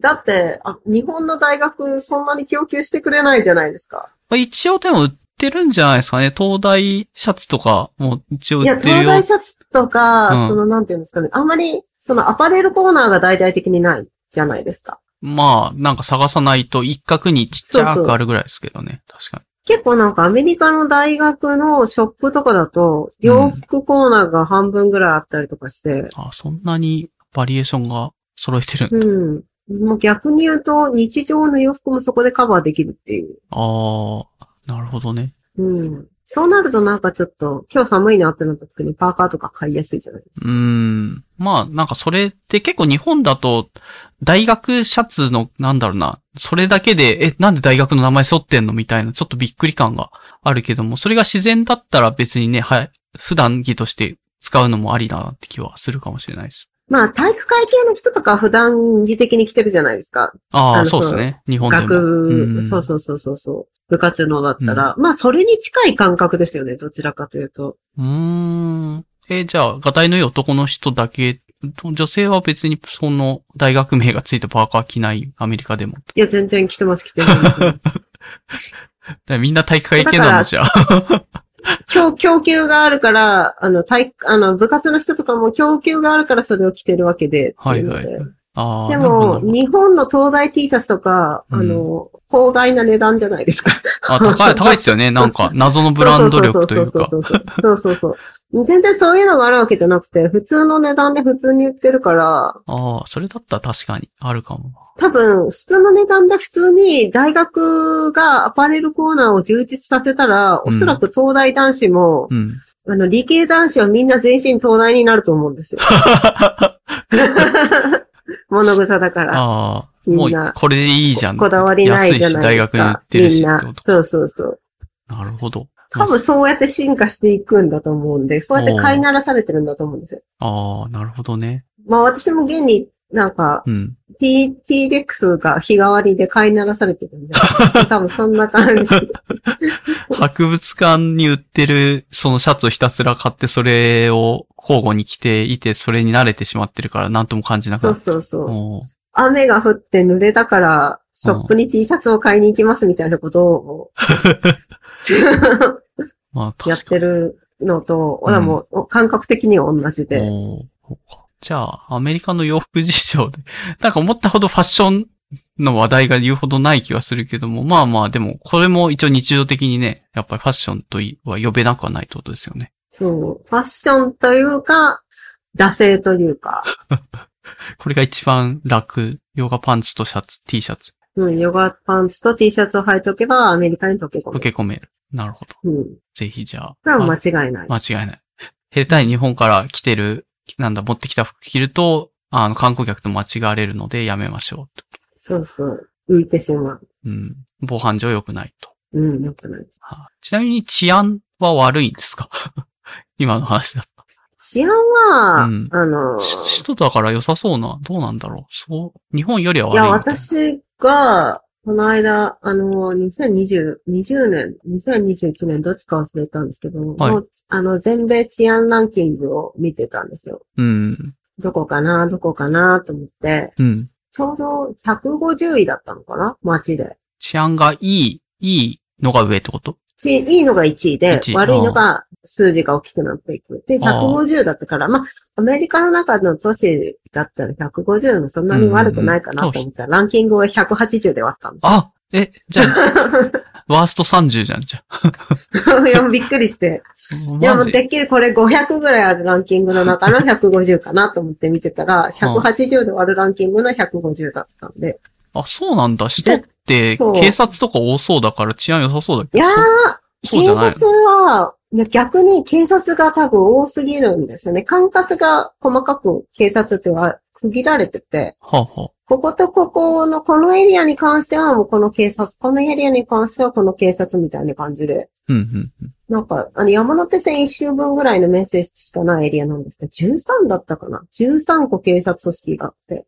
へえ、そんな細かく分かれてる。うん、それぞれの組織が横のつながりがあるわけじゃないんですよ。うん。ここの場所まではうちがやりますよ、みたいなそう線そう引そきうが。そう。結構はっきりあって。で、そこの中間的な、中途半端なものを FBI が担当するっていう形らしいんですよね。ほーえ、ホワイトハウスとかは FBI とかってあるんですかわかんないけど、どうなんだろう。ホホワイトハウススは多分ホワイトハウスのうん。関別の多分部署になあ部っ署にてなっ、てあのホワイトハウスのあるエリア自体は、うん。ナショナルパークの警察の管轄なん管轄あなあ、んナですシよ。ョナルパークなんだ。まあ、うんそこはさすがに治安がいいでしょ、ホワイトハウス。治安悪かったら最悪じゃんっていう気がする。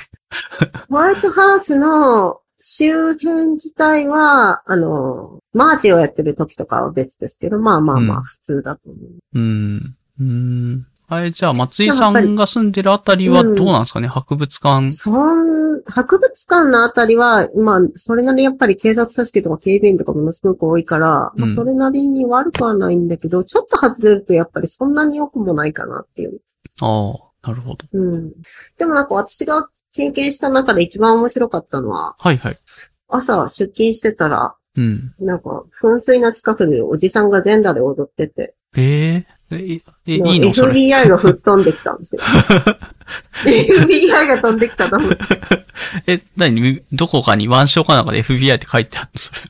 いやあの、パトカーに FBI ああ、書いてある。る。ああ、そっか。うん。 FBI が裸のおじさん取り締まってそうそうそう。FBI の、裸のおじさん FBI の管轄なんだと思って。ああ、へえ。ちょっと驚いて。な意んかも外うとでもなんかちょっそとういう感じの、うんうんあの、薬物中毒なのかなっていうような人は結構多かったりする。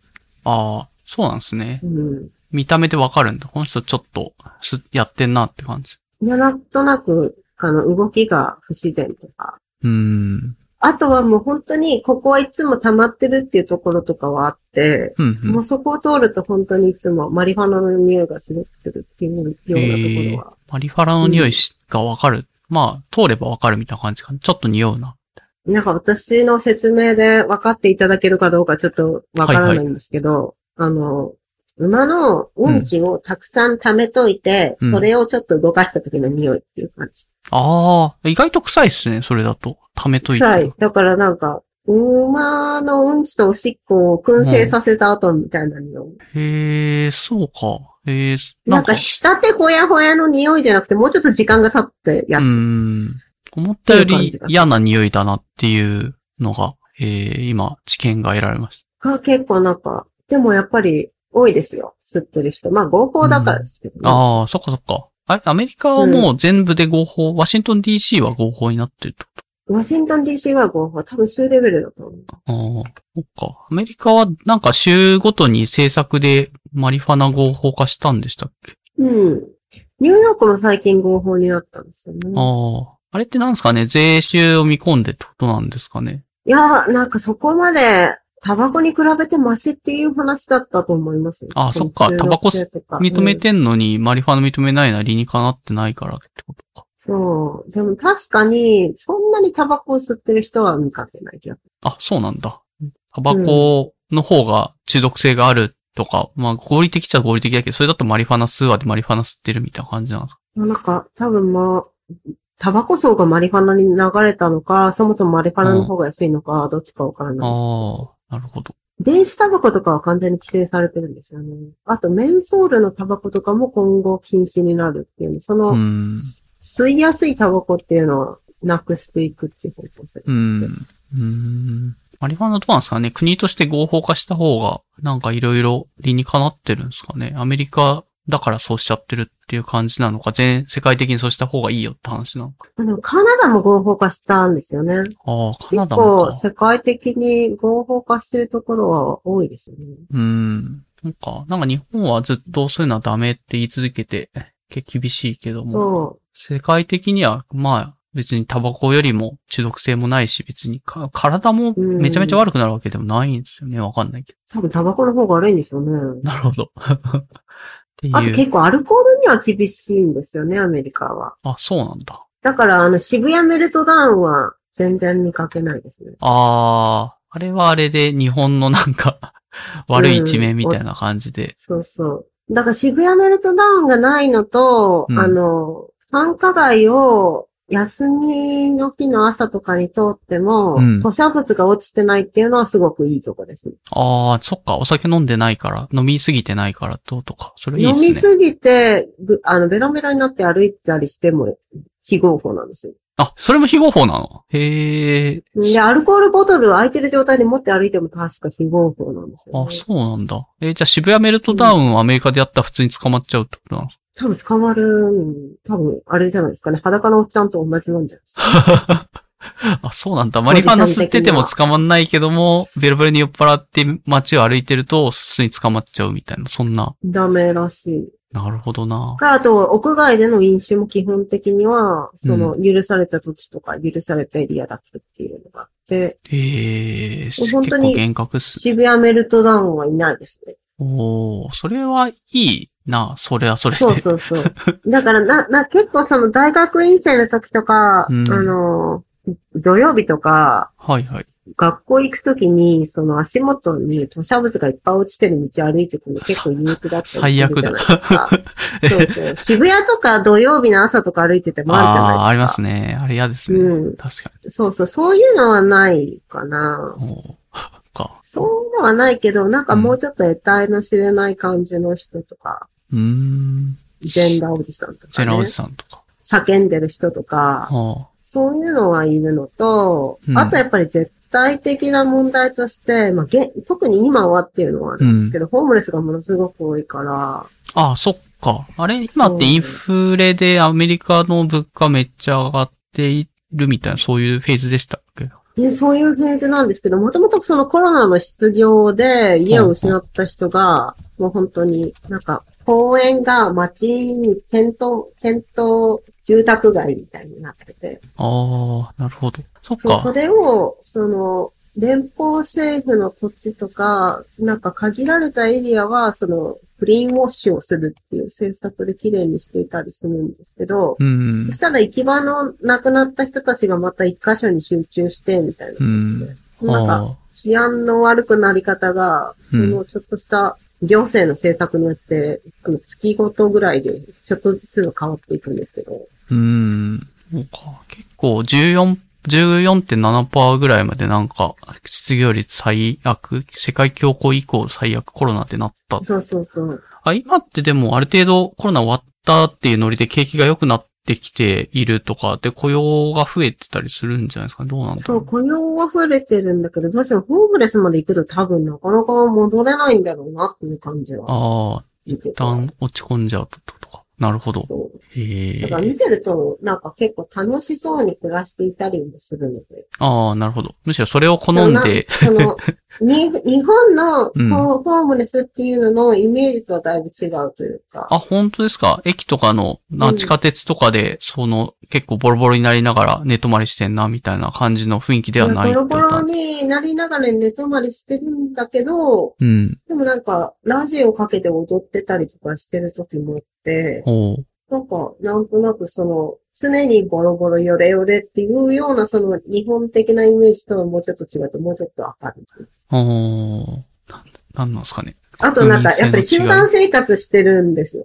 みんな。あ、そうなんだ。アメリカのホームレスの人たち同士のコミュニティみたいなのが。そう、アメリカのホームレス住宅街ができていってしへえ。街がだからな、なんとなく楽しそうに暮らしてますよね。その、日本の一人だけでボロボロになってる人とは違って。おーなんなんだろう。外交的なのか、まあ、し生きていくために、そうした方が効率がいいから、まあそれはそうだなって気がするけど。うじん。ゃあ、そんな悲惨14%も失業率があっていって、ニュース的には悲惨に報道しているけども、実際それであぶれてる人も、まあ、そこまで悲惨な感じで暮らしてなさそう。助け合って暮らしてるそこなまっでてい批う。判でな感じではなさそうだし、意外とその、携帯とかは普通に持ってたりもするから、うん。まあ、ちょっと頑張れば仕事にありつけたりも、情報をうん。得て、うん、あるかもって感じ。あとやっぱり大雪の日とかは、その、行政がシェルターを開放したりとかはしていて、あ、まあ、さすがに、そうかう。ん外で寝てたら死んじゃうから、そこは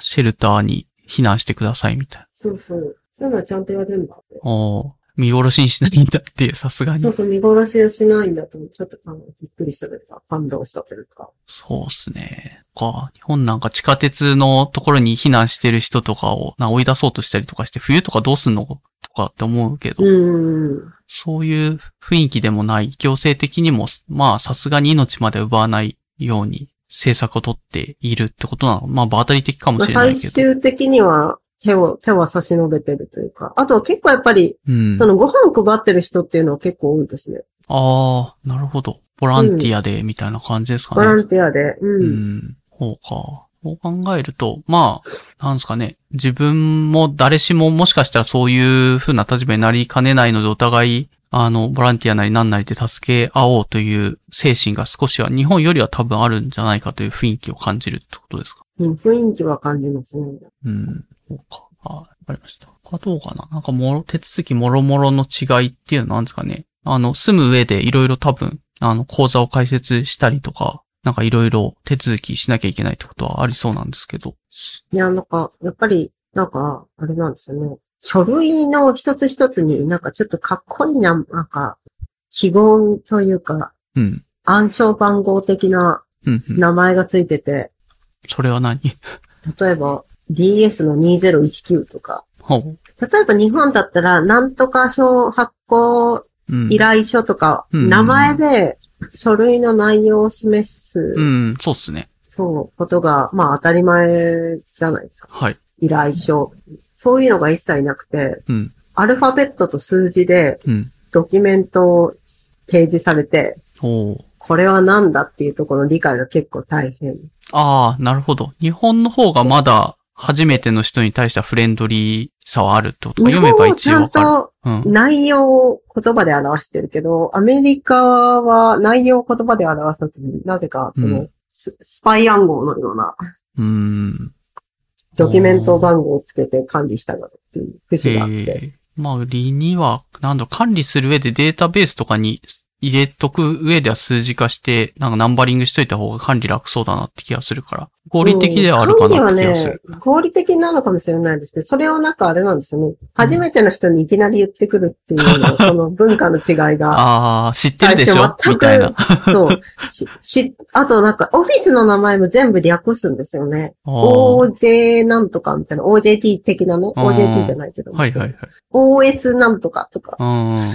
全部 O が、オフィスなんとかだから、だい、だいたい全部 O が最初につくと、うんうん。もう何のよう何のことを言われてるかさっぱりわからないっていう。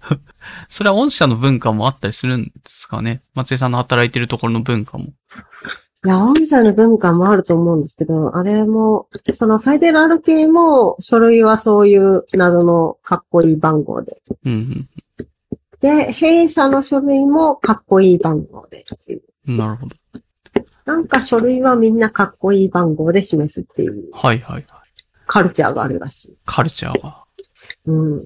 まあ、そう考えると。あと、うん。あれがないんですよね。住民票がないから、あ、住民票ないですあね。の、住民票っていう存在がなくて、住所証明書類っていうのがすごい大変なんですよね。うんうん。あれ、住所は、どう、住んでるところが決まらないと、銀行口座が開設できないけど、できない。住むためには銀行口座が必要みたいな。そうそうそう。そう結構そういうジレンマに遭いやすくて。それはどう解決したんですか私の場合は、私のボスが、あの、日本から、ボスドックが来るから、誰か家がいいところがあったら教えてって言って、あの、社内に流してくれて、うん。で、あの、うちのデパートメントの人の一人が、いくつかアパートを経営して、うんそ。のうち一箇所に空きがあるから、入りませんかっていうあお誘いをいただいて、なるほど。うん。じゃあ先に住む場所は、ねぎ、そうそうそう、先に住む場所を決めて、うんあの、給料が低いんで、もうちょっと下げてくれませんかって言って、あーねぎって 入った。そうか、CPD とはいえってことか。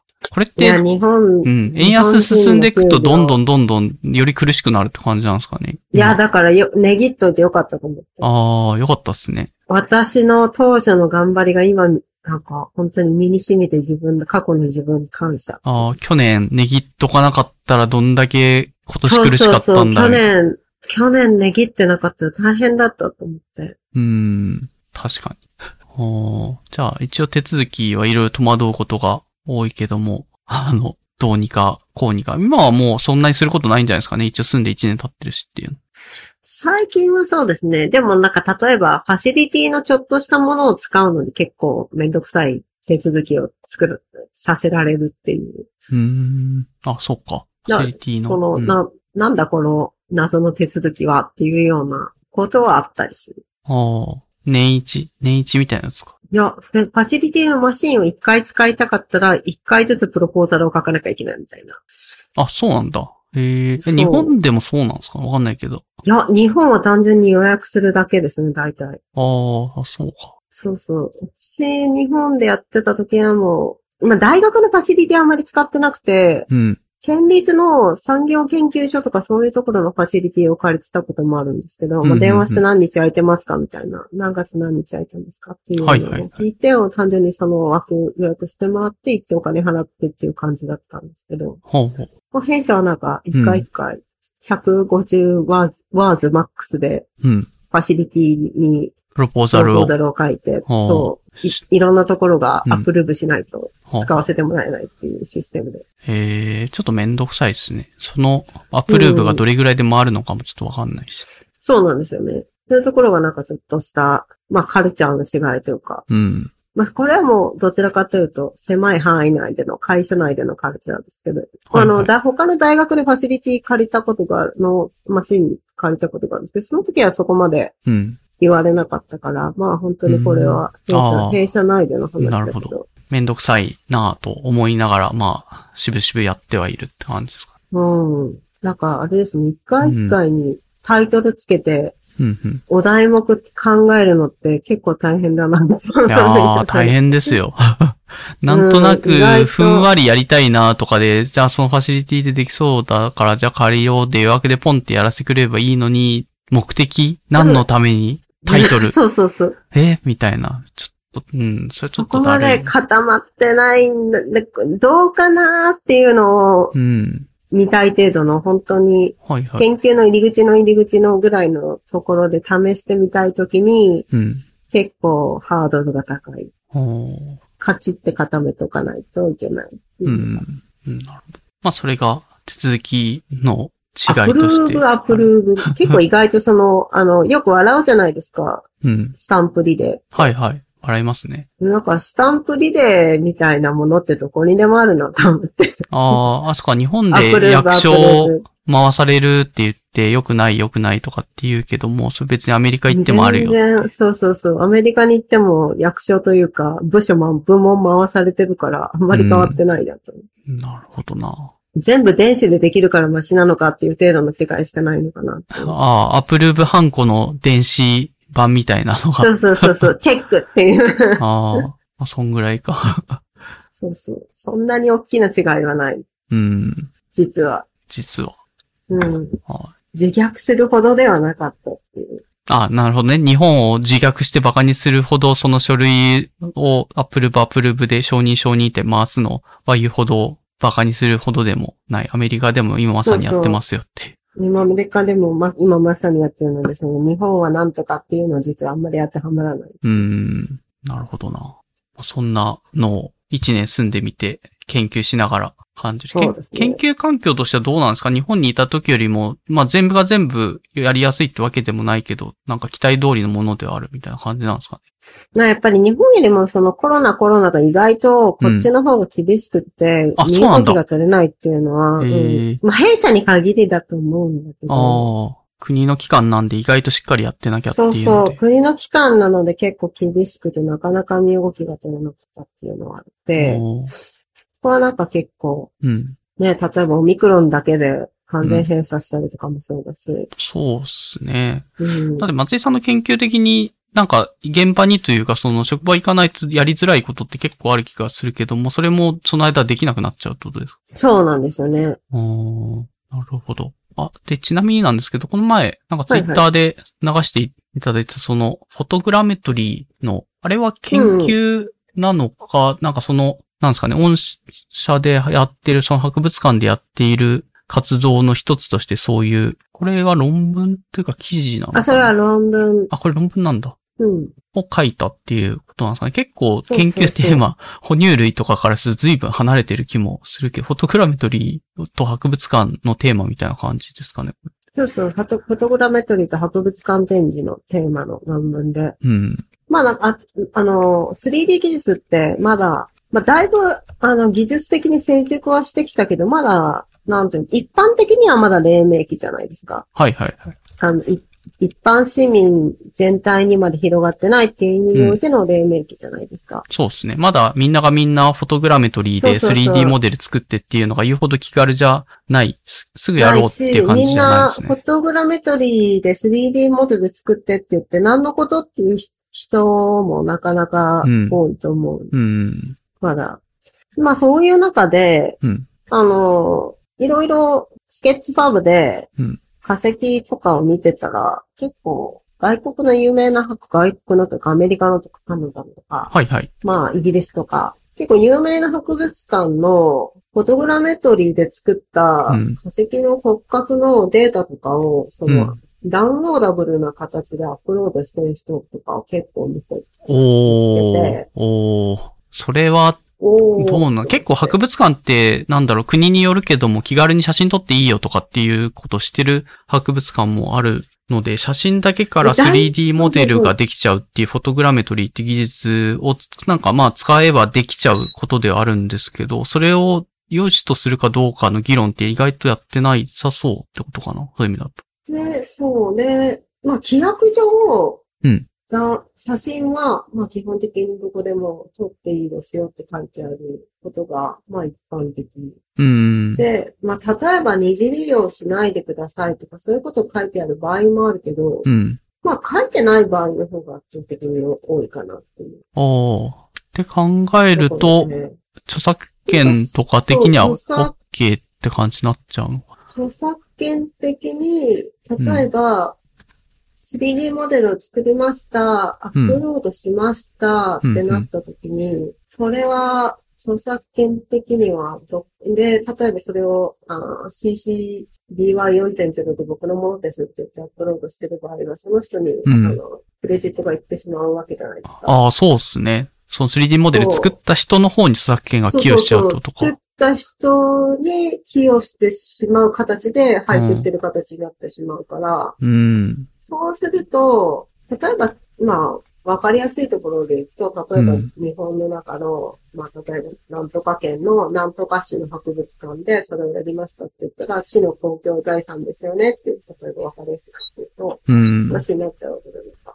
確かに。そうすると、市の財産をそういう形で勝手に第三者が公開して、どういう形で、まあ、CCPY0 で出しうん。出してたらまだ、あ出してたら CCBY もか。例えばそれをそのまま販売することが可能ですっていう形になってしまうわけじゃないですか、クレジットを入れて。うんそ。したら、例えば、まあ、ある D さんという人がいたとして、D さんが作ったモデルをうん。 F さんがダウンロードして、プはいはいリントアウトして売りましたっていうことが成立してしまうっていうのが、現状のバックグラウンドとしてうん。うん。あって、それを今ル、ルールは、ルールとして各国の博物館はうん。対応してるのか、そしてルールの中でこれは合法になり得るのか、違法になり得るのかっていうのを、うん。あの、各各国大陸のはいはいはい。博物館データを一生懸命調べてきて、おー写真は OK、二次利用はダメとかきっちり書いてるかっていうのを調べて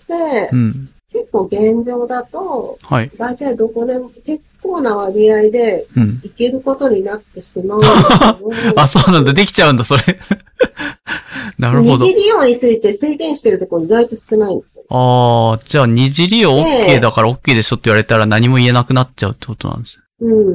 で、写真撮影 OK で、例えばなんか、あいろんなところにアップロードして、それしてうん共有してくれても OK ですって書いてたら、はいはい。まあ客さんに言うと OK になっちゃうじゃないですか。まあそうですね。写真、で、それうを、ん例えば CCBY で配布しましたってなったら、第三者の全く関係ない人が売ることは何の問題もなくなってしまって、うん。で、そのもの自体に著作権が発生するかどうかっていう議論は飛び越えても、まあ、理想的な、その、形ではないというか、例えばうん本来、それ、似た同じようなことを、その、うん。うん。標本を持ってる博物館がやれば、博物館の収入になるはずのレベニューが、うん。その第三者に回ってしまうとか、その、だ公共財を使って、うん。第三者が、儲けてるっ許て可をこ得とずにレベニューを発生させる事態になってしまうとか。確かに。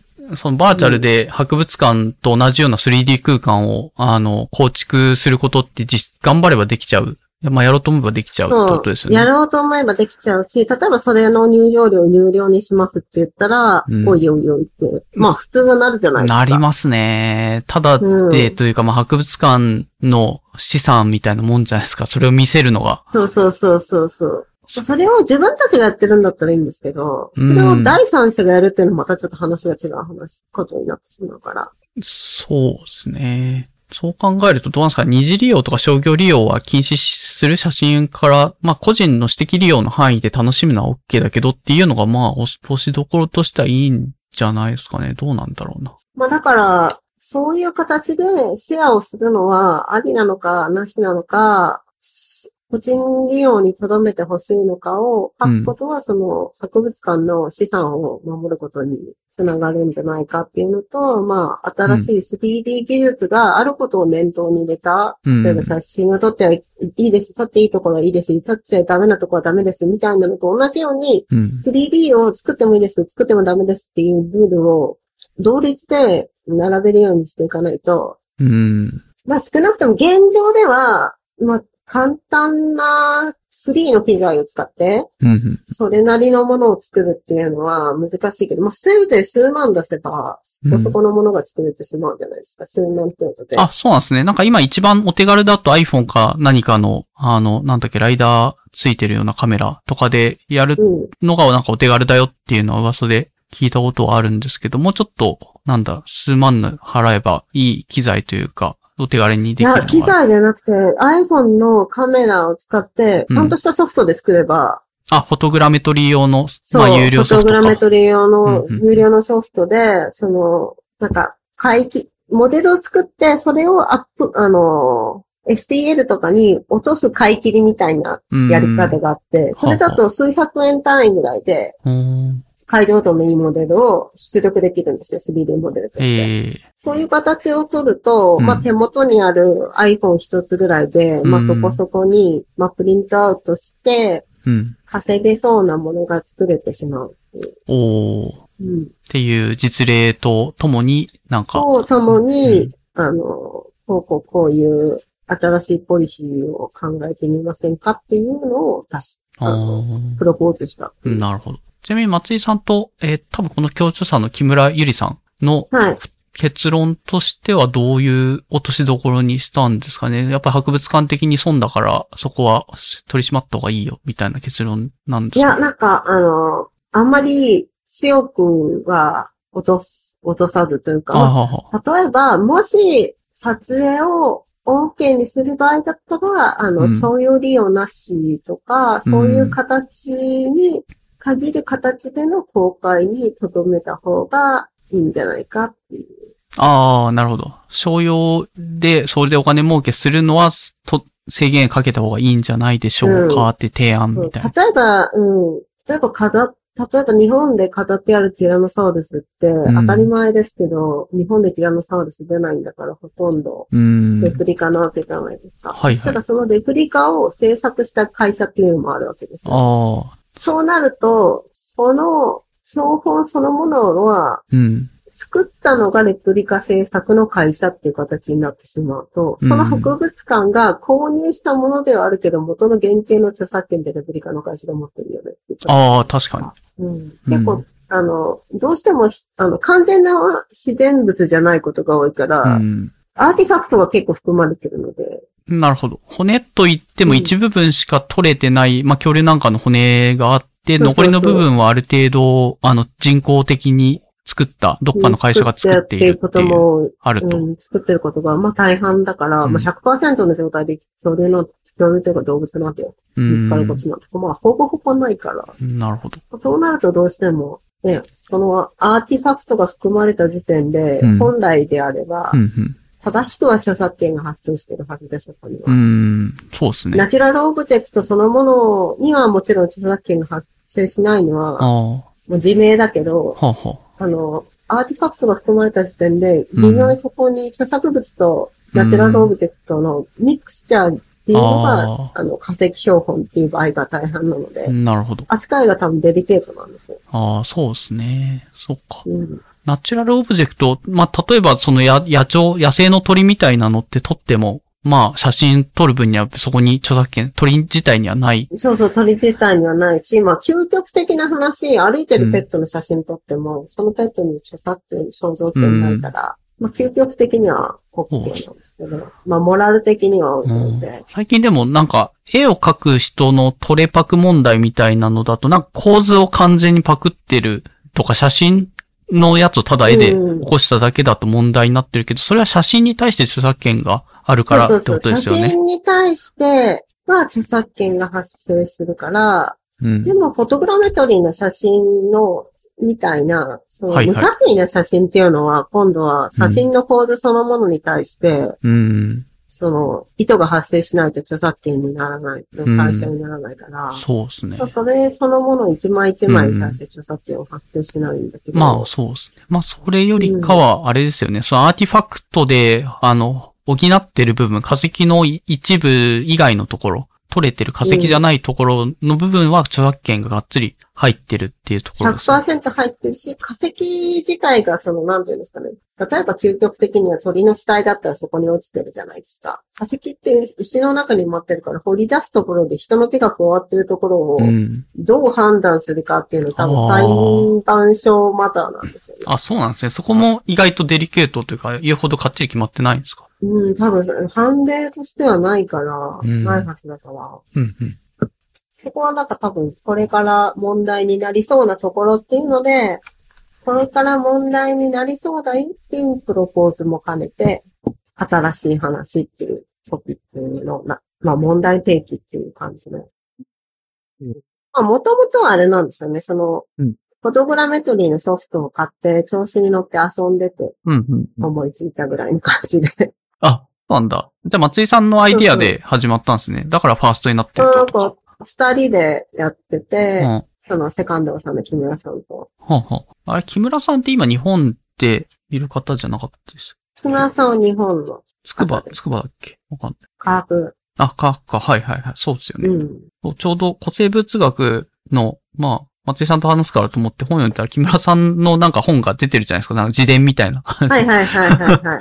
それが引っかかってきて、なんか、あの、がっつりキャリアパスが同じとは言わないけど、ああ、結構そういう風な、やっぱ博物館は、あの、アメリカ行って渡り歩いてとかっていう、つてとしてはその方経由で行ってたりとかするんですかね、松井さん。いや、全然私、あの、あの、あれなんですよ。うんうん。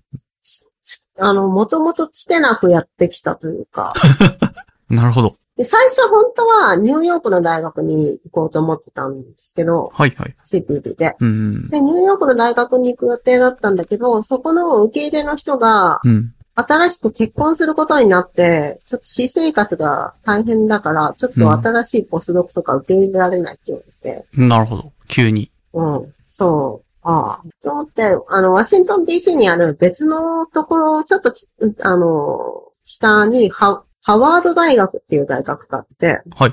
そこのおじいちゃんに、うん。で、あの、こうこうこういうポスドクを持ってるんだけど、お宅のラボで受け入れてくれませんかって言ったら、うんうんうんちょっとそのおじいちゃんが、もうた定年退職するっていうので、うん。で、今のボスのところに、どう行ったらって、そこからパスされて、 あ、結構、 そんなにし、がっつり知ってたって感じじゃないですね。むしろそのおじいちゃんが、なんとなく、コネクションが広そう。まあ、やっぱ、歴が長そうっていう意味で、コネクション広そうっていうところで、通服ぐらいある気もがしともます。とし、あの、知ってはいたんですけど、もちろん。ああ。有名な人だったから、うん知ってはいたし、話したこともあったんですけど、何回かは。ほうほうほそんな、なんか密に話したことがあったわけじゃなくて。う。うん。じゃあ、そのハワード大の教授経由だったら、OK みたいな感じぐらいな雰囲気はあるといういや、なんか2回ぐらいインタビューしました。あ、それで。そうなんだ。やっぱ2回インタビューして、あ、良さそうだねって言って、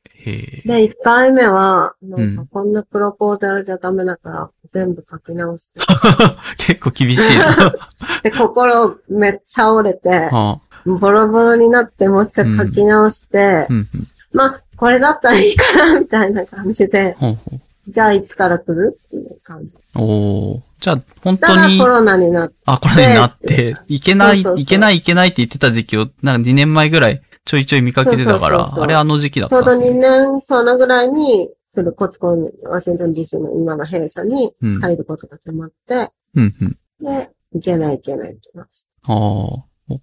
なるほど。じゃあ別に、その、 まあ、木村ゆりさんとは共同研究もしてはいるけども、別にそことは特に関係なく同じようなところにいたこともあるけども、その木村ゆりさんも多分、御社にいたことあるってことですよね、今のアメリ御カ社の。に行ったことある。る。そうそうそう。御社弊社に行ったことがあるんだけど、全然違うラボの人。うん。そうだな。木村ゆりさんの自伝読む感じ、すごいバイタリティあるなって感じだけど。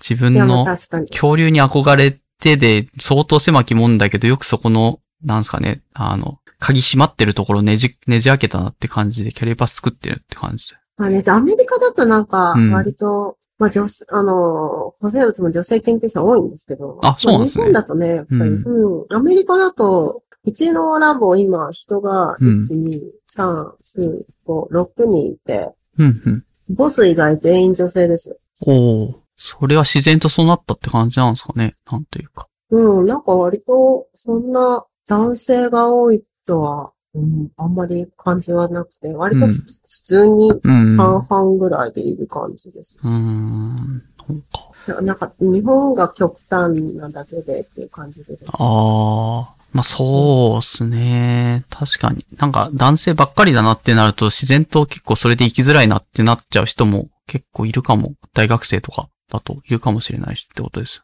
うん。まあそれに比べなんか男性ばっかりだとね、どうしても、うんなんかセクハラ発言とか、確実に出てくるじゃないですか。 もう、わ、悪い男子校のりみたいなのが。ああ、よくないっちゃよくないですけどね。そう、そういうのが多分、ね、まあ、大半の女性嫌だろうから、うん。自然と、なんですかね、当去時っ、ていくっていうのは、去っていってうん、あるのかなって気がしますよね。なるほど。まあそういう配慮がある程度、アメリカとかだとされてるのか、まあある程度もう5、5分5分ぐらいで、い自然に理系のところに進学するような下地があった上で育ってるのかっていうのは。もう、多分下地があるのかなっていううん。新しく、あの、プレドクターで、あうんの、大学院生のフェローシップでやってくる人とかも、あーやっぱり女の子多いし、多いとういうんうんうかん普通にいるし、そうか。まあ、ちょっと日本もそこは、ふ普通に戻した方が多分研究的にもいいんじゃないかなって気はするまあけど。研究的にもっていうよりは、割とテレビとかを見てて思うのは、うんもうなんか政治家の比率が違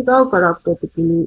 そうですね。日本政治家、そうほとんど男性、女性だったのが逆に珍しいって感じになっちゃってます。うん。なんかテレビを見てて不思議だなって最初思ったのが、割とその国会の映像とか見てて、うん女の人がすごく多いなっていう、すごく多いわけじゃないんだけど、ああ、半分ぐらいすはいごるくな多っいてなこっとてか。。うん。うん。